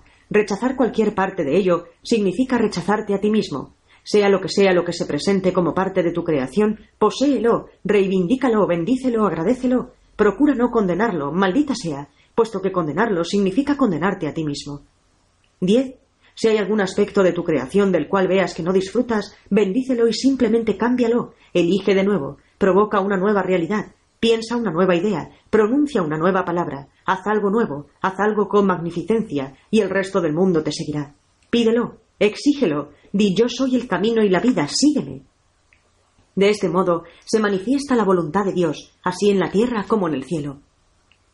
Si es tan sencillo como eso, si todo lo que necesitamos son esas diez etapas, ¿por qué no es así para la mayoría de nosotros? Sí es así, y para todos vosotros. Algunos de vosotros utilizáis el sistema conscientemente, con pleno conocimiento, y otros lo utilizáis inconscientemente, sin saber siquiera lo que estáis haciendo. Algunos de vosotros camináis despiertos y otros camináis dormidos. Pero todos vosotros estáis creando vuestra realidad, creando, no descubriendo, utilizando el poder que os he dado y el proceso que acabo de describir. Así pues, me has preguntado cuándo despegará tu vida y te he dado la respuesta. Harás que tu vida despegue cuando primero logres pensar en ella con suma claridad. Piensa en lo que quieres ser, hacer y tener. Piensa en ello a menudo hasta que lo veas muy claro entonces, cuando logres dicha claridad, no pienses en nada más, no imagines otras posibilidades. Disciplina tu mente para que mantenga con firmeza el pensamiento creador original. Cuando tus pensamientos sean claros y firmes, empieza a hablar de ello como verdades. Grítalos fuerte. Utiliza el gran mandato que hace surgir el poder creador yo soy. Afirma yo soy a los demás. Yo soy constituye la más poderosa afirmación creadora del universo. Sea lo que sea lo que pienses, sea lo que sea lo que digas, tras las palabras yo soy, ello pondrá en movimiento dichas experiencias, hará que surjan, las llevará a ti. No hay ningún otro modo de que el universo pueda funcionar, ninguna otra pauta que pueda tomar. El universo responde al yo soy como un genio en una botella. Dices, libera toda duda, rechaza todo temor, descarta todo pesimismo, como si dijeras, póngame una barra de pan. Pero todo esto resulta más fácil de decir que de hacer. Desecha todos los pensamientos negativos de construcción mental. Podría ser también sube al Everest antes de almorzar. Se trata de un orden excesivamente grande. Canalizando tus pensamientos, ejerciendo un control sobre ellos, no es tan difícil como parece. En este sentido, tampoco lo es subir el Everest. Es cuestión de disciplina, es cuestión de proponérselo. El primer paso consiste en aprender a controlar sus pensamientos, a pensar en lo que piensas. Cuando te sorprendas a ti mismo teniendo pensamientos negativos, pensamientos que nieguen tu más alta idea de ti mismo, piensa otra vez. Quiero que lo hagas literalmente. Si piensas que estás abatido, hecho polvo, y que de ahí no puede salir nada bueno, piensa otra vez.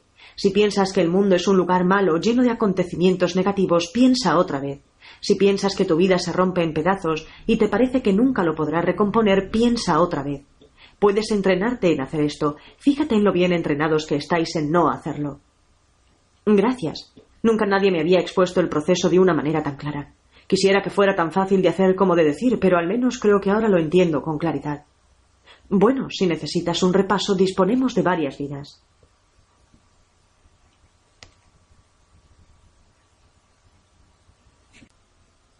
Capítulo 5 ¿Cuál es el auténtico camino hacia Dios? ¿La renuncia, como creen los yogis? ¿Y el llamado sufrimiento? ¿Es el sufrimiento y el servicio la vía para llegar a Dios, como afirman muchos ascetas? ¿Ganaremos el cielo si somos buenos, como nos enseñan tantas religiones? ¿O bien somos libres de actuar como queramos, de violar o ignorar cualquier norma, de dejar de lado todas las enseñanzas tradicionales, de sumergirse en la satisfacción inmoderada de todos los deseos, para así hallar el nirvana como afirman muchos filósofos de la nueva era. ¿Cuál es el camino? ¿Unos patrones morales estrictos o hacer lo que a uno le venga en gana? ¿Cuál? ¿Los valores tradicionales o improvisar sobre la marcha? ¿Cuál? ¿Los diez mandamientos o las siete etapas de la iluminación? Tienes una gran necesidad de que sea un camino u otro, ¿no? ¿No podrían ser todos ellos? No lo sé, es lo que te pregunto. Te contestaré, pues, del modo que mejor puedas entenderlo. Aunque déjame que te diga que la respuesta está dentro de ti. Se lo digo a todos aquellos que escuchan mis palabras y buscan mi verdad. Se manifiesta a todo corazón que se pregunte seriamente cuál es el camino hacia Dios. A cada uno le es dada una sincera verdad. Ven a mí por el camino de tu corazón, no a través del viaje de tu mente. Nunca me encontrarás en tu mente. Para conocer realmente a Dios has de apartarte de tu mente, pero tu pregunta requiere una respuesta y no quiero alejarme de la cuestión. Empezaré con una afirmación que te asustará y que quizá ofenda la sensibilidad de mucha gente. No existen los diez mandamientos ni nada parecido. Dios mío, ¿no? No. ¿Quién habría de mandarlos yo? ¿Y para qué se necesitarían tales mandamientos? Cualquier cosa que yo quiera es. Net sepas. Entonces, ¿para qué hace falta mandar nada? Y si yo hubiera promulgado mandamientos, ¿no se cumplirían automáticamente? ¿Cómo podría querer que algo fuera tan mal que yo lo mandara y luego me sentara y observara que no era así? ¿Qué clase de rey haría eso? ¿Qué clase de gobernante? Pero déjame que te diga que yo tampoco soy un rey ni un gobernante. Soy simple y asombrosamente el creador. Pero el creador no gobierna, sino que sencillamente crea, crea y sigue creando. Yo os he creado a vosotros y os he bendecido a imagen y semejanza mía. Y os he hecho ciertas promesas y he establecido ciertos compromisos con vosotros. Os he dicho en un lenguaje sencillo ¿Qué pasará con vosotros cuando seáis uno conmigo? Tú eres un buscador sincero, como lo era Moisés. También él, como sabes, se alzó frente a mí pidiéndome respuestas. Oh Dios de mis padres, clamaba. Dios mío, dígnate mostrarte a mí. Dame una señal que yo pueda contar a mi pueblo. ¿Cómo podemos saber que somos los elegidos? Y yo acudí a Moisés, tal como ahora he acudido a ti, con una divina alianza, una eterna promesa, un compromiso cierto y seguro. ¿Cómo puedo estar seguro? preguntaba Moisés quejumbrosamente. Porque yo te lo he dicho, le respondí. Tienes la palabra de Dios. Y la palabra de Dios no era un mandamiento, sino una alianza. Estos, pues, son los diez compromisos. Sabrás que has emprendido el camino hacia Dios y sabrás que has encontrado a Dios porque se darán estas señales, estas indicaciones, estos cambios en ti. Uno, Amarás a Dios con todo tu corazón, con toda tu mente, con toda tu alma, y no tendrás más Dios que yo. Dejarás de rendir culto al amor humano, o al éxito, al dinero o al poder, ni a ningún símbolo de estos. Apartarás de ti esas cosas como un niño aparta los juguetes, no porque sean indignas, sino porque se te habrán quedado pequeñas, y sabrás que has emprendido el camino hacia Dios, porque dos, no usarás el nombre de Dios en vano, ni me invocarás para frivolidades, Entenderás el poder de las palabras y de los pensamientos, y no pensarás en invocar el nombre de Dios de una manera impía.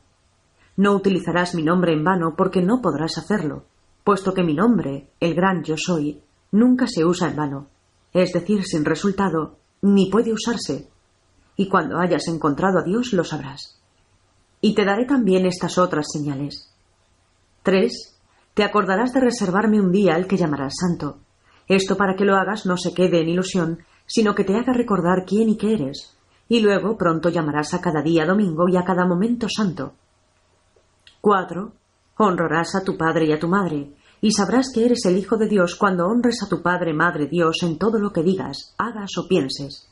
Y en la medida en que honres a tu Padre, Madre Dios, y a tu Padre y tu Madre en la tierra, pues ellos te han dado la vida, así también honrarás a todo el mundo. 5. Sabrás que has encontrado a Dios cuando sepas que no asesinarás, es decir, que no matarás deliberadamente y sin causa, pues aunque sepas que en ningún caso puedes acabar con otra vida, toda vida es eterna, no querrás poner fin a ninguna encarnación concreta, ni cambiar ninguna energía vital de una forma a otra sin la más sagrada justificación. Tu nuevo respeto por la vida hará que respetes todas las formas de vida, incluyendo las plantas y animales, y sólo las alterarás y en aras de un bien mayor y también te enviaré estas otras señales para que sepas que te hallas en el camino. 6. No mancharás la pureza del amor con la falta de honradez y el engaño, pues esto es adulterio. Te prometo que cuando hayas encontrado a Dios no cometerás adulterio. 7. No tomarás lo que no sea tuyo, ni cometerás fraude ni estafa, ni harás daño a otro para poseer algo, puesto que eso sería robar. Te prometo que cuando hayas encontrado a Dios no robarás. Ni tampoco, 8. Dirás algo que no sea verdad, y por lo tanto no levantarás falso testimonio. Ni tampoco, 9. Codiciarás a la esposa de tu prójimo, ya que ¿por qué ibas a querer a la esposa de tu prójimo si sabes que todas las demás son tus esposas? 10. Codiciarás los bienes de tu prójimo, ya que ¿por qué ibas a correr los bienes de tu prójimo si sabes que todos los bienes pueden ser tuyos y que todos los bienes pertenecen al mundo? Sabrás que has encontrado el camino hacia Dios cuando veas estas señales, pues te prometo que nadie que realmente busque a Dios hará estas cosas durante mucho tiempo. Sería imposible que continuara realizando estas conductas. Estas son vuestras libertades, no vuestras restricciones. Estos son mis compromisos, no mis mandamientos, puesto que Dios no manda sobre lo que ha creado, sino que simplemente dice a sus hijos Así es como sabréis que llegáis a casa. Moisés preguntaba sinceramente ¿Cómo puedo saberlo? Dame una señal. Formulaba la misma pregunta que tú planteas ahora, la misma cuestión que plantea todo el mundo en cualquier lugar desde el principio de los tiempos. Mi respuesta es igualmente eterna, pero nunca ha sido ni nunca será un mandamiento.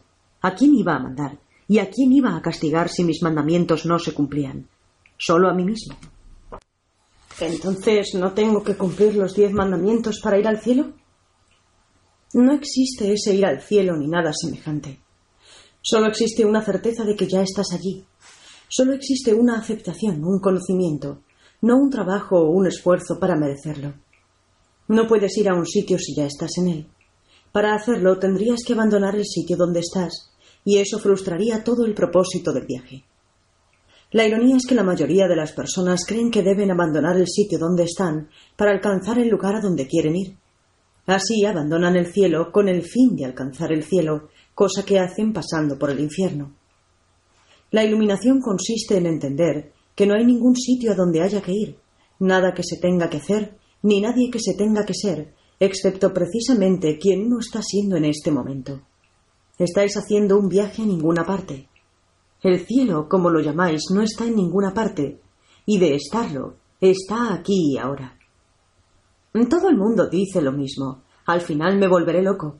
Si el cielo está aquí ahora, ¿cómo es que no lo veo? ¿Por qué no lo percibo? ¿Y por qué el mundo es la porquería que es?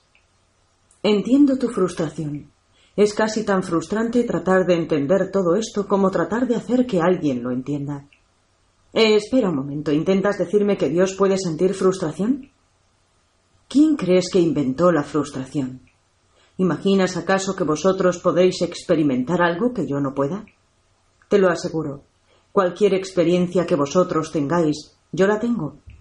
¿No ves que me estoy experimentando a mí mismo a través vuestro? ¿Para qué otra cosa crees que es todo esto? De no ser por vosotros, yo no podría conocerme a mí mismo. Yo os creé de modo que pudiera conocer quién soy. Ahora bien, no quisiera destruir todas vuestras ilusiones sobre mí de golpe. Así, te diré que en mi forma más sublime, lo que vosotros llamáis Dios, no experimento frustración. Vaya, eso está mejor. Por un momento me habías asustado. Pero no es porque no pueda, sino sencillamente porque no quiero.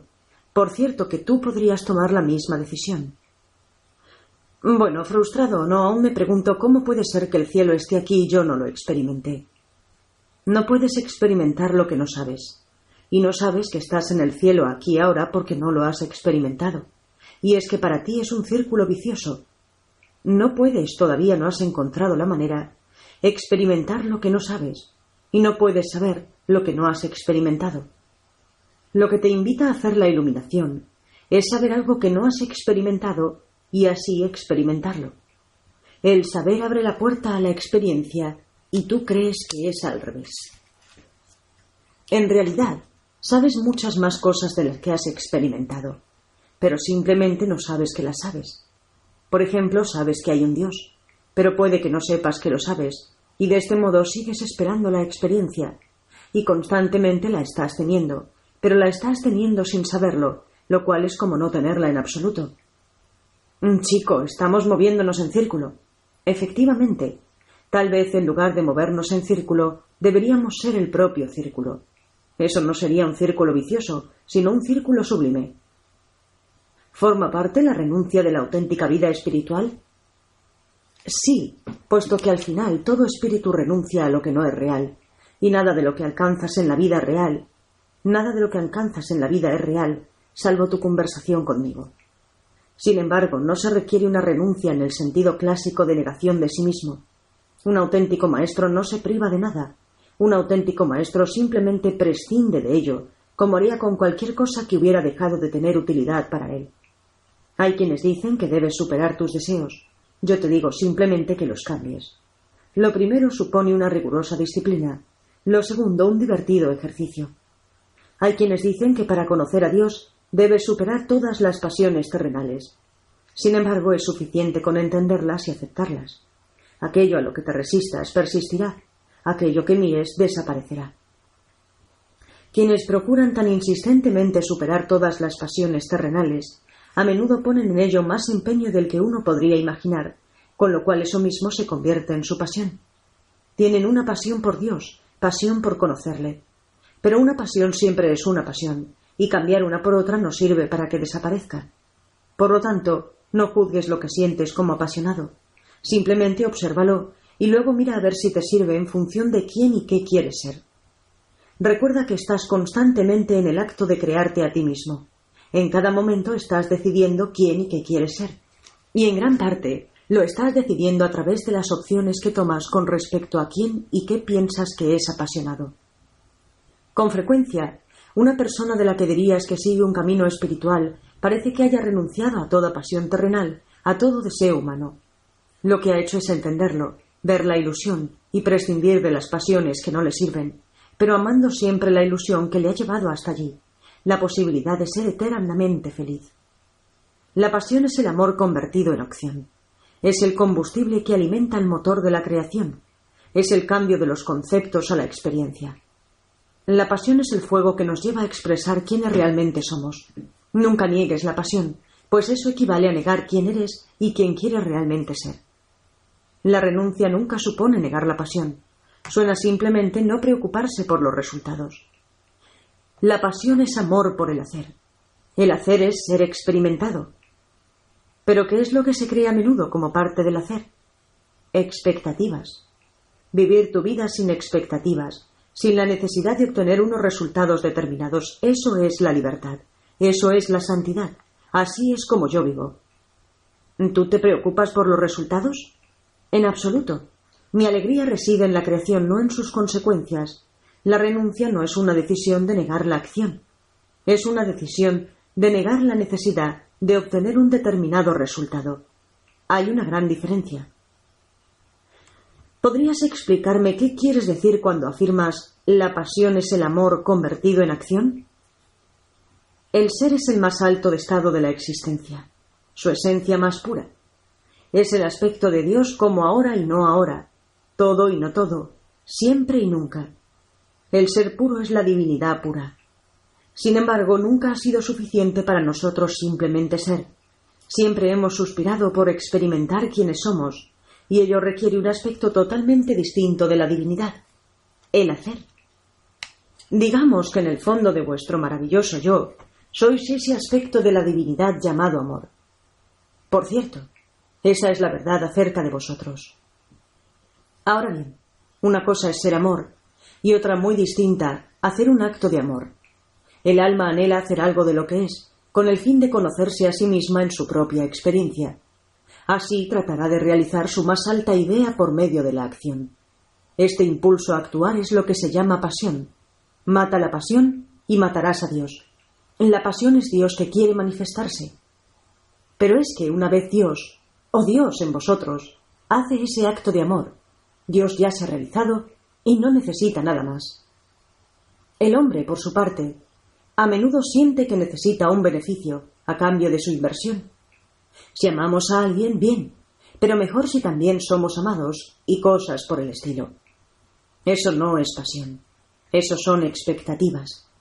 He aquí la principal fuente de la infelicidad humana. Eso es lo que separa el hombre de Dios.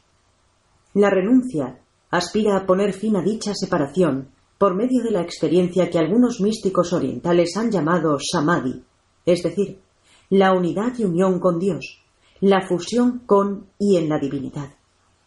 La renuncia, por lo tanto, renuncia a los resultados, pero nunca jamás renuncia a la pasión. En realidad el maestro sabe intuitivamente que la pasión es el camino, es la vía de la autorrealización. Incluso en una perspectiva terrenal se puede afirmar con bastante exactitud que si uno no siente pasión por nada, no tiene vida en absoluto.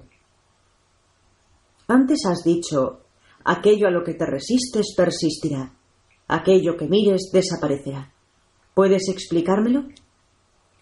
No puedes resistirte a algo sin que ello implique darle realidad. El acto de resistirse a una cosa es el acto de darle vida. Cuando te resistes a una energía, reconoces que está ahí. Cuanto más te resistas a algo, más real lo harás, sea lo que sea aquello a lo que te resistas. Aquello ante lo cual abras los ojos y lo mires desaparecerá. Es decir, dejará de mostrar su forma ilusoria. Si tú miras algo, lo miras realmente, verás a su través, y a través de cualquier ilusión que muestre, aparecerá ante tus ojos solo su realidad última. Frente a la realidad última, tu insignificante ilusión no tiene ningún poder. No puede seguir manteniendo su poder debilitador sobre ti. Verás su verdad y la verdad te hará libre. Pero ¿qué ocurre si no quieres que desaparezca lo que estás mirando? Debes quererlo siempre. No hay nada que conservar en vuestra realidad. Pero si escoges la ilusión de tu vida antes que la realidad última, puedes simplemente recrearla tal como la creaste en un principio. De este modo puedes tener en tu vida aquello que decidas tener y eliminar de tu vida aquello que nada deseas experimentar. Pero nunca te resistas a nada. Si piensas que por medio de tu resistencia la eliminarás, piensa otra vez. Lo único que harás es colocarla con más firmeza en su lugar. ¿No te he dicho ya que todo pensamiento es creador? Incluso un pensamiento que diga que no quiero algo? Si no lo quieres, ¿por qué piensas en ello? No le concedas un segundo pensamiento. Pero si debes pensar en ello, es decir, si no puedes dejar de pensar en ello, entonces no te resistas. En lugar de ello, mira lo que sea directamente, acepta su realidad como creación tuya y luego decide mantenerla o no según desees. ¿De qué dependería esa decisión? ¿De quién y qué piensas que eres? Y de quién y qué decides ser. De esto es de lo que depende toda decisión, cualquier decisión que hayas tomado en tu vida y puedas tomar en el futuro. ¿Así una vida de renuncia es un camino equivocado? No exactamente. El término renuncia tiene un significado equivocado. En realidad no puedes renunciar a nada, pues aquello a lo que te resistas persistirá. La auténtica renuncia no renuncia a nada, simplemente escoge de forma distinta. Se trata de un movimiento hacia algo, no de un alejamiento de algo. No puedes alejarte de algo, pues te perseguirá y volverá una y otra vez. Por lo tanto, no te resistas a la tentación, simplemente apártate de ella, acércate a mí y apártate de cualquier cosa distinta de mí. Pero debes saber esto, no existen los caminos equivocados, puesto que en este viaje no puedes dejar de ir a donde vas. Es simplemente una cuestión de velocidad, sencillamente una cuestión de cuándo llegarás. Pero también eso es una ilusión, ya que no existe el cuándo, como tampoco existen el antes o el después. Solo existe el ahora, un eterno momento del siempre en el que te experimentas a ti mismo. Entonces, ¿qué sentido tiene? Si no hay ningún camino que recorrer, ¿qué sentido tiene la vida? ¿Para qué debemos preocuparnos por nada de lo que hagamos? Bueno, por supuesto, no debéis, pero haríais bien estando atentos. Simplemente observar quiénes y qué sois, hacéis y tenéis, y mirad a ver si eso os sirve. El sentido de la vida no es ir a un lugar, es darse cuenta de que ya estáis allí y siempre habéis estado. Estás constantemente y para siempre en el momento de creación pura. El sentimiento de la vida es, pues, crear quiénes y qué sois y luego experimentarlo. Capítulo 6 ¿Y qué ocurre con el sufrimiento? ¿Es el sufrimiento el camino hacia Dios? Algunos dicen que es el único camino. A mí no me gusta el sufrimiento. y si alguien dice lo contrario es que no me conoce. El sufrimiento es un aspecto innecesario de la experiencia humana. No solo es innecesario, es también insensato, desagradable y peligroso para la salud. Entonces, ¿por qué hay tanto sufrimiento? ¿Por qué tú, si eres Dios, no le pones fin ya que tanto te desagrada? Ya le he puesto fin, pero sencillamente os negáis a utilizar las herramientas que os he dado para hacerlo. Y es que el sufrimiento no tiene nada que ver con los acontecimientos, sino con cómo reacciona uno ante ellos. Lo que sucede es meramente lo que sucede, pero lo que uno piensa de ello es otra cuestión. Yo os he dado las herramientas con las que responder y reaccionar ante los acontecimientos de modo que el dolor disminuya, en realidad que se elimine, pero no las habéis utilizado. Perdona, pero ¿por qué no eliminas los acontecimientos? Una buena pregunta. Desgraciadamente, yo no los controlo en absoluto. ¿Que no los controlas en absoluto? Por supuesto que no. Los acontecimientos son sucesos en el tiempo y el espacio que vosotros producís por decisión propia, y yo nunca interferiré en vuestras decisiones. Hacerlo equivaldría a ignorar la propia razón de haberos creado. Pero todo esto ya lo he explicado antes. Algunos acontecimientos los producís intencionadamente y otros los atraéis más o menos conscientemente. Algunos de ellos, los grandes desastres naturales, se hallan entre los que incluís en esta categoría. Los atribuís al destino. Sin embargo, el destino no es más que el conjunto de todos los pensamientos, en otras palabras, la conciencia del planeta. La conciencia colectiva. Precisamente eso es. Hay quienes dicen que el mundo tiene los días contados. Nuestra ecología está agonizando. Nuestro planeta se encamina hacia un gran desastre geofísico. Terremotos, volcanes, quizás incluso un cambio en la inclinación del eje terrestre. Y hay otros que afirman que la conciencia colectiva puede cambiar todo eso, que podemos salvar a la Tierra con nuestros pensamientos. Los pensamientos se convierten en acción. Si un número suficiente de personas creen que se debe hacer algo en auxilio del medio ambiente, salvaréis a la Tierra. Pero debéis apresuraros, pues se ha hecho ya mucho daño y durante mucho tiempo, y se requerirá un gran cambio de actitud. ¿Quieres decir que si no lo hacemos veremos cómo la Tierra es destruida, junto con sus habitantes? Yo he hecho las leyes del universo físico lo bastante claras como para que cualquiera pueda entenderlas. Hay leyes de causa y efecto que ya han aparecido suficientemente clarificadas a vuestros científicos, a vuestros físicos y a través de ellos a vuestros líderes mundiales. No es necesario clarificar dichas leyes una vez más. Volvamos al sufrimiento. ¿De dónde hemos sacado la idea de que el sufrimiento es bueno, de que el santo sufre en silencio? El santo sí sufre en silencio, pero eso no significa que el sufrimiento sea bueno. Los aprendices de maestros sufren en silencio porque entienden que el sufrimiento no es el camino hacia Dios, sino más bien un signo cierto de que todavía les queda algo que aprender en el camino hacia Dios, algo que recordar. El auténtico maestro no sufre en silencio en absoluto, sino que únicamente parece estar sufriendo sin quejarse. La razón de que el auténtico maestro no se queje es que el auténtico maestro no está sufriendo, sino simplemente experimentando una serie de circunstancias que vosotros llamaríais insoportables. Un maestro prácticamente no habla de sufrimiento, sencillamente porque entiende claramente el poder de la palabra, por tanto simplemente decide no hablar de ello. Hacemos real aquello a lo que prestamos atención, y el maestro lo sabe. El maestro se reconoce en que escoge aquello que decide hacer real. Todos vosotros lo hacéis de vez en cuando, no hay ninguno de vosotros que no haya hecho desaparecer un dolor de cabeza o que una visita al dentista haya resultado menos dolorosa por medio de una decisión al respecto. Un maestro simplemente toma la decisión en asuntos de mayor importancia. Pero ¿por qué sufrimos? ¿Por qué tenemos siquiera la posibilidad de sufrir? No podéis conocer ni llegar a ser aquello que sois en ausencia de aquello que no sois, tal como ya te he explicado. Sigo sin entender por qué tenemos la idea de que el sufrimiento es bueno. Actúas con buen juicio al insistir en esta pregunta. El saber originario en torno a la cuestión de sufrir en silencio se ha pervertido de tal modo que actualmente muchos creen, y varias religiones realmente enseñan, que el sufrimiento es bueno y la alegría es mala. Por lo tanto, habéis decidido que si alguien tiene cáncer y no se le dice a nadie, es un santo. Y en cambio, si alguien posee una sexualidad vigorosa por elegir un tema explosivo y lo celebra abiertamente, es una pecadora. Chico, realmente has elegido un tema explosivo. Además, has cambiado hábilmente el pronombre de masculino a femenino. ¿Con qué idea lo has hecho? Con la de mostrarte vuestros prejuicios.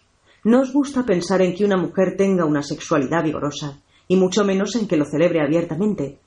Preferís ver a un hombre agonizando sin un gemido en el campo de batalla que a una mujer haciendo el amor con muchos gemidos en la calle. ¿Tú no?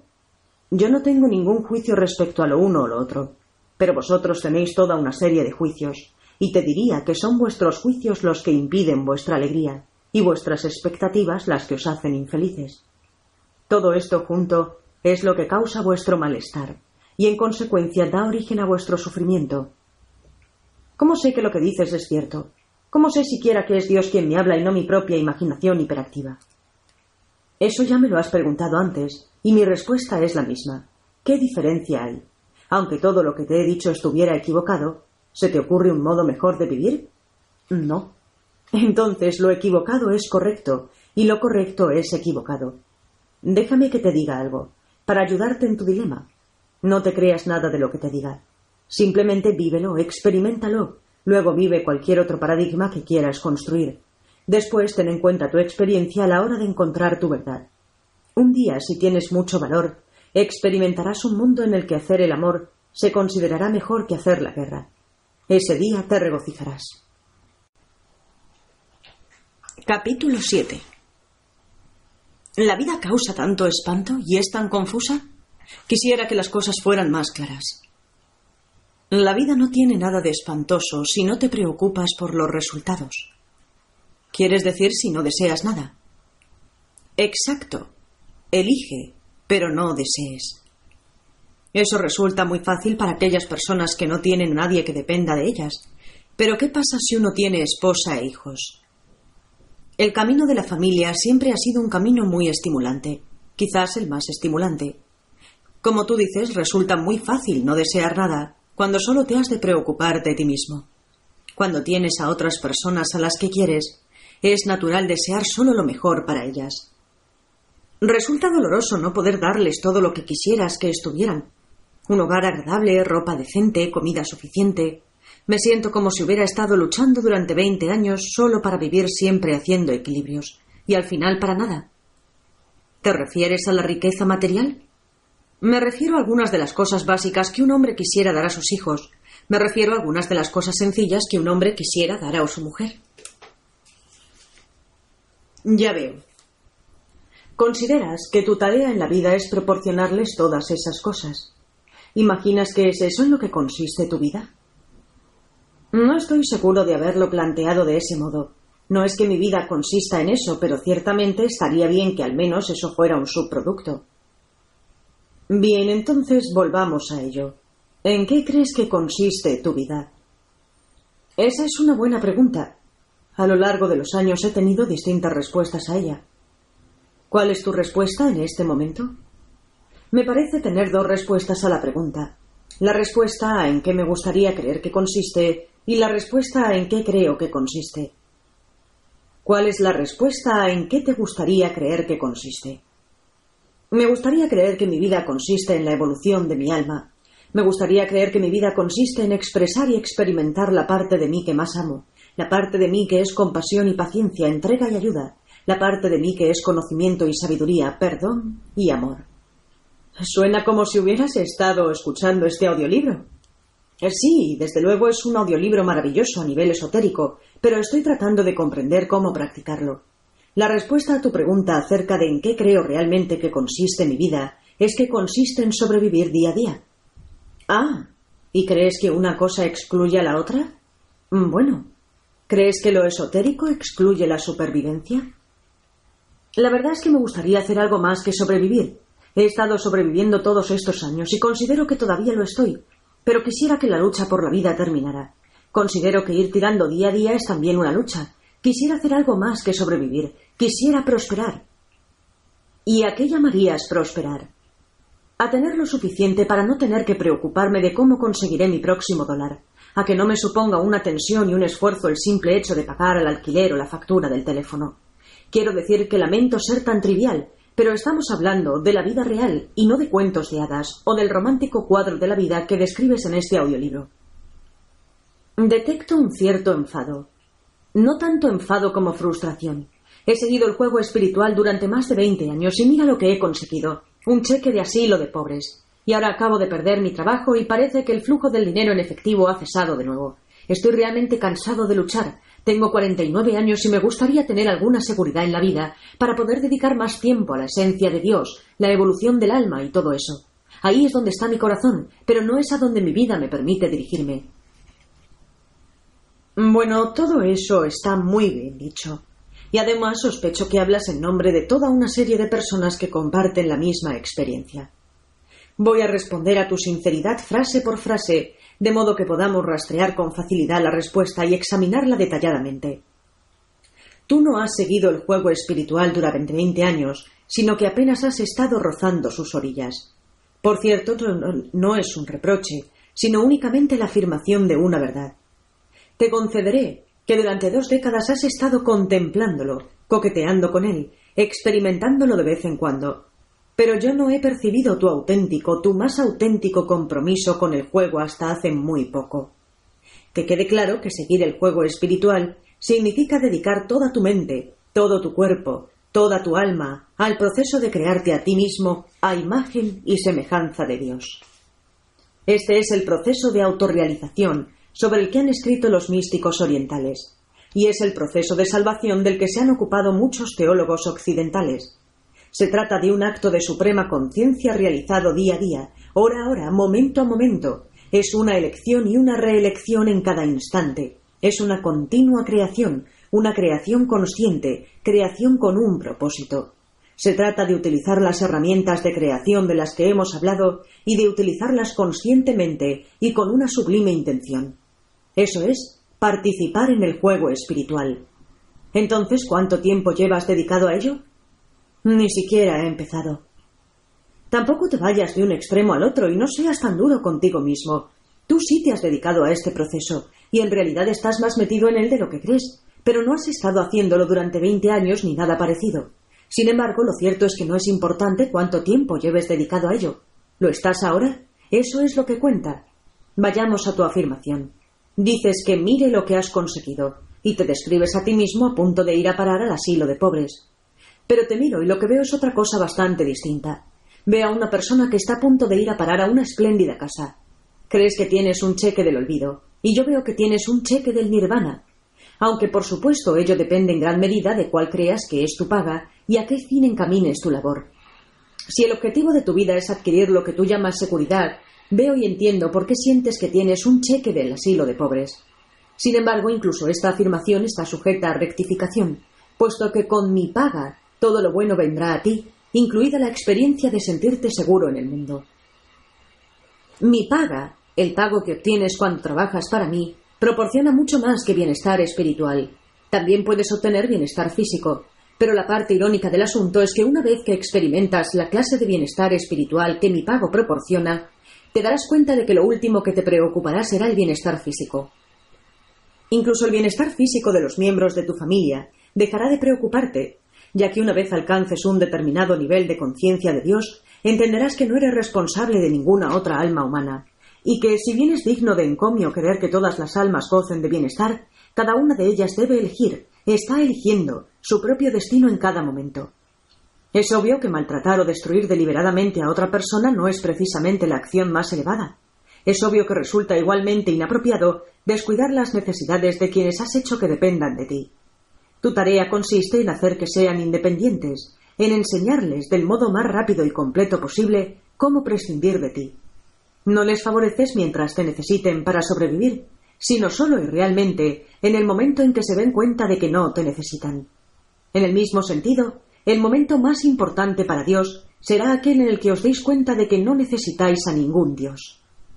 Sí, ya lo sé. Esto es la antítesis de todo lo que siempre habéis pensado. Pero vuestros maestros os han hablado de un Dios colérico y envidioso, de un Dios que necesita que le necesiten. Y eso no es un Dios en absoluto, sino un neurótico sustituto de lo que sería una deidad. Un auténtico maestro no es aquel que tiene más discípulos, sino aquel que crea más maestros. Un auténtico líder no es aquel que cuenta con más seguidores, sino aquel que crea más líderes. Un auténtico rey no es aquel que tiene más súbditos, sino aquel que hace que la mayoría de ellos accedan a la realeza. Un auténtico profesor no es aquel que posee más conocimiento, sino aquel que logra que la mayoría de sus semejantes alcancen el conocimiento. Y un auténtico Dios no es aquel que cuenta con el mayor número de siervos, sino aquel que sirve al mayor número de ellos, haciéndoles así dioses. Este es, pues, el propósito y la gloria de Dios, que sus súbditos dejen de serlo y que todos conozcan a Dios no como lo inalcanzable, sino como lo inevitable. Quisiera que entiendas esto. Vuestro destino feliz es inevitable. No podéis dejar de salvaros. No hay más infierno que ignorar esto. Así pues, con vuestros padres, esposas y personas queridas, debéis tratar de no hacer de vuestro amor un pegamento que liga, sino más bien un imán que primero atrae, pero que luego se gira y repele, para que ellos a quienes atraen no empiecen a creer que necesitan estar apegados a vosotros para sobrevivir. Nada puede estar más lejos de la verdad. Nada puede resultar más perjudicial para los demás. Deja que tu amor lance a tus seres queridos al mundo y a experimentar plenamente quiénes son. Si haces esto, habrás amado verdaderamente. Este modo de ser cabeza de familia constituye un gran reto. Hay muchas distracciones, muchas preocupaciones mundanas. Ninguna de ellas preocupa a una asceta. Le llevan su pan y su agua, le dan la humilde estera en la que acostarse y puede dedicar todas sus horas al rezo, a la meditación y la contemplación de lo divino. Qué fácil resulta contemplar lo divino en estas circunstancias. Qué tarea tan sencilla. Ah, pero darle una esposa e hijos. Contempla lo divino en un bebé al que hay que cambiar a las tres de la madrugada. Contempla lo divino en una factura que hay que pagar a primeros de mes. Reconoce la mano de Dios en la enfermedad que contrae tu esposa, en el trabajo que acabas de perder, en la fiebre de tu hijo, en el dolor de tus padres. Ahora es cuando hablamos de santidad. Entiendo tu fatiga, sé que estás cansado de luchar, pero te aseguro una cosa. Cuando me sigues a mí, la lucha desaparece. Vive en tu espacio divino y todos y cada uno de los acontecimientos serán bendecidos. ¿Cómo puedo conseguir mi espacio divino cuando acabo de perder mi trabajo? Hay que pagar el alquiler, los chicos necesitan ir al dentista, y permanecer en mi elevado y filosófico espacio parece al modo menos probable de resolver todo esto. No me abandones cuando más me necesitas. Esta es la hora de tu mayor prueba. Este es el momento de tu mayor oportunidad. Se trata de la oportunidad de demostrarte a ti mismo lo que aquí se ha escrito. Cuando te digo no me abandones, parezco ese Dios necesitado y neurótico del que hemos hablado, pero no lo soy. Puedes abandonarme si quieres, no me importa y no cambiará nada entre nosotros. Simplemente te lo digo como una respuesta a tus preguntas. Cuando las cosas se ponen mal, es cuando más a menudo olvidáis quiénes sois y las herramientas que os he dado para que creéis la vida tal como decidáis. Este es más que nunca el momento de ir a tu espacio divino. En primer lugar, te proporcionará una gran paz de espíritu, de un espíritu sosegado surgen grandes ideas, y dichas ideas pueden constituir las soluciones a los mayores problemas que te imaginas que vas a tener. En segundo lugar, tu espacio divino es el lugar donde te autorrealizas, y ese es el propósito, el único propósito de tu alma. Cuando te hallas en tu espacio divino, sabes y comprendes que todo lo que estás experimentando en ese momento es transitorio. Te aseguro que el cielo y la tierra pasarán, pero tú no pasarás. Esta perspectiva eterna te ayuda a ver las cosas en su verdadera dimensión. Puedes definir las condiciones y circunstancias presentes como lo que realmente son, transitorias y temporales. De este modo puedes utilizarlas como herramientas, puesto que de eso se trata, de herramientas transitorias y temporales, en la creación de la experiencia presente. ¿Quién piensa realmente que eres? En relación a la experiencia llama perder el trabajo. ¿Quién piensas que eres? Y lo que quizás viene más al caso, ¿qué piensas que soy yo? ¿Imaginas acaso que se trata de un problema demasiado grande como para que yo pueda resolverlo? ¿Requiere salir de este aprieto un milagro demasiado grande como para que yo pueda realizarlo? Entiendo que puedas pensar que es demasiado grande como para que tú puedas realizarlo, incluso con todas las herramientas que te he dado. ¿Pero realmente piensas que lo es para mí? Intelectualmente sé que no es una tarea demasiado grande para Dios pero emocionalmente supongo que no puedo estar seguro, no tanto de que puedas como de que quieras hacerlo. Mm, ya veo, entonces es una cuestión de fe. Mm, sí. No pones en cuestión mi capacidad de hacerlo, simplemente dudas de mi deseo. Fíjate, todavía me identifico con esa teología que afirma que en alguna parte puede haber una lección para mí, pero no estoy seguro de que deba tener una solución. Tal vez debo tener el problema. Quizás se trate de una de esas pruebas de las que mi teología me sigue hablando. Así me preocupa que este problema pueda no tener solución, que vayas a dejarme colgado. Quizás este sea un buen momento para revisar una vez más cómo interactuamos tú y yo, ya que tú crees que se trata de mi deseo, y yo te digo que se trata del tuyo. Yo quiero para ti lo que tú quieras para ti, nada más y nada menos. Yo no llego y juzgo petición tras petición acerca de si debo conceder algo o no. Mi ley es la ley de causa y efecto, no la ley del ya veremos. No hay nada que no puedas tener si decides tenerlo. Te lo habré dado incluso antes de que me lo pidas. ¿Lo crees? No, lo siento, he visto demasiadas oraciones sin respuesta. No lo sientas, quédate siempre con la verdad, la verdad de tu experiencia. Lo entiendo, lo respeto y me parece bien. De acuerdo, puesto que no creo que vaya a obtener cualquier cosa que pida, mi vida no ha constituido precisamente un testimonio en ese sentido. En realidad, raramente obtengo lo que pido, y cuando lo obtengo me considero un maldito afortunado. He aquí una interesante combinación de palabras. Al parecer, tienes dos opciones. En tu vida puedes ser o bien un maldito afortunado o bien un bendito afortunado. Yo preferiría que fueras un bendito afortunado, pero por supuesto nunca interferiré en tus decisiones. Te lo aseguro, tú siempre obtienes lo que creas y constantemente estás creando. Yo no juzgo las creaciones que tú haces aparecer. Simplemente te capacito para que hagas aparecer más y más y más. Y si no te gusta lo que acabas de crear, elige otra vez. Mi tarea en cuanto a Dios consiste en darte siempre esa oportunidad. Ahora me dices que no siempre has obtenido lo que querías, pero te diré que siempre has obtenido lo que has provocado. Tu vida es siempre el resultado de tus pensamientos acerca de ella, incluyendo tu pensamiento, obviamente creador, de que rara vez obtienes lo que quieres. Ahora, en este caso concreto, te ves a ti mismo como víctima de la situación al haber perdido tu trabajo, pero lo cierto es que ya no querías ese trabajo. Dejaste de levantarte por la mañana con esperanza y empezaste a levantarte con miedo.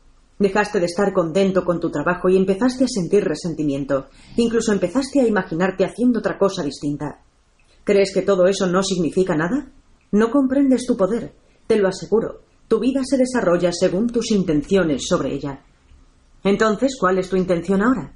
¿Tienes la intención de probar tu teoría de que la vida rara vez te da lo que quieres? ¿O de demostrar quién eres realmente y quién soy yo? Me siento desazonado, castigado y desconcertado. ¿Y de qué te sirve? ¿Por qué no reconoces simplemente la verdad cuando la oyes y acudes a ella? No hay ninguna necesidad de que te recrimines a ti mismo. Sencillamente observa lo que has estado eligiendo y elige de nuevo. Pero ¿por qué siempre estoy tan predispuesto a escoger lo negativo y luego a recriminarme a mí mismo por ello? ¿Y qué otra cosa podías esperar? Desde tus primeros años te han dicho que eres malo. Aceptaste que habías nacido en pecado. Sentirse culpable es una respuesta aprendida. Te han dicho que debes sentirte culpable por cosas que habías hecho antes de que pudieras hacer nada. Te han enseñado a avergonzarte de no haber nacido perfecto. Este supuesto estado de imperfección en el que decís que habéis venido a este mundo es lo que vuestros teóricos religiosos tienen el descaro de llamar pecado original. Y es un pecado original, pero no vuestro. Es el primer pecado perpetrado sobre vosotros por un mundo que no sabe nada de Dios, desde el momento en que piensa que Dios querría, o podría crear algo imperfecto. Algunas de vuestras religiones han elaborado verdaderas teologías en torno a esta equivocación, pues eso es lo que es, literalmente una equivocación, puesto que todo aquello que concibo y todo aquello a lo que doy la vida es perfecto, un perfecto reflejo de la propia perfección, hecho a imagen y semejanza mía. Sin embargo, con el fin de justificar la idea de un Dios punitivo, Vuestras religiones necesitan crear algo por lo que yo tenga que estar enfadado. Así, incluso aquellas personas que llevan una vida ejemplar necesitan ser salvadas de algún modo. Si no necesitan ser salvadas de sí misma, entonces necesitan ser salvadas de su propia imperfección interior. Así, afirman tales religiones, es mejor que hagáis algo al respecto y rápido, o iréis directamente al infierno. Todo esto, en fin, no puede hacer nada para aplacar a un Dios extraño, colérico y vengativo, pero sí da origen a unas religiones extrañas, coléricas y vengativas. De este modo, las religiones se perpetúan a sí mismas. De este modo, el poder sigue estando concentrado en manos de unos pocos, en lugar de convertirse en una experiencia de alcance de muchos. Por supuesto, constantemente elegís el menor pensamiento, la idea más pequeña, el más minúsculo concepto de vosotros mismos y de vuestro poder, por no hablar del concepto de mí y de mi poder. Así os lo han enseñado. Dios mío, ¿y cómo puedo contrarrestar esas enseñanzas? Esa es una buena pregunta y dirigida a la persona correcta. Puedes contrarrestándolas escuchando y reescuchando este audiolibro. Escúchalo una y otra vez hasta que entiendas cada parte, hasta familiarizarte con cada palabra. Cuando puedas citar sus pasajes a otros, cuando puedas traer sus frases a tu mente en tus horas más negras, entonces habrás contrarrestado las enseñanzas. Pero hay todavía muchas cosas que quiero preguntarte. Hay aún muchas cosas que quiero saber. Claro, empezaste con una lista de preguntas muy largas. ¿Volvemos a ella?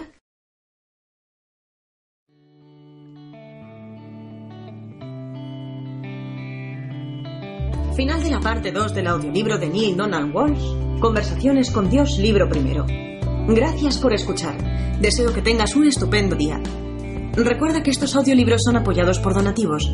Si lo deseas, haz tu contribución a través de la página que aparece debajo del vídeo.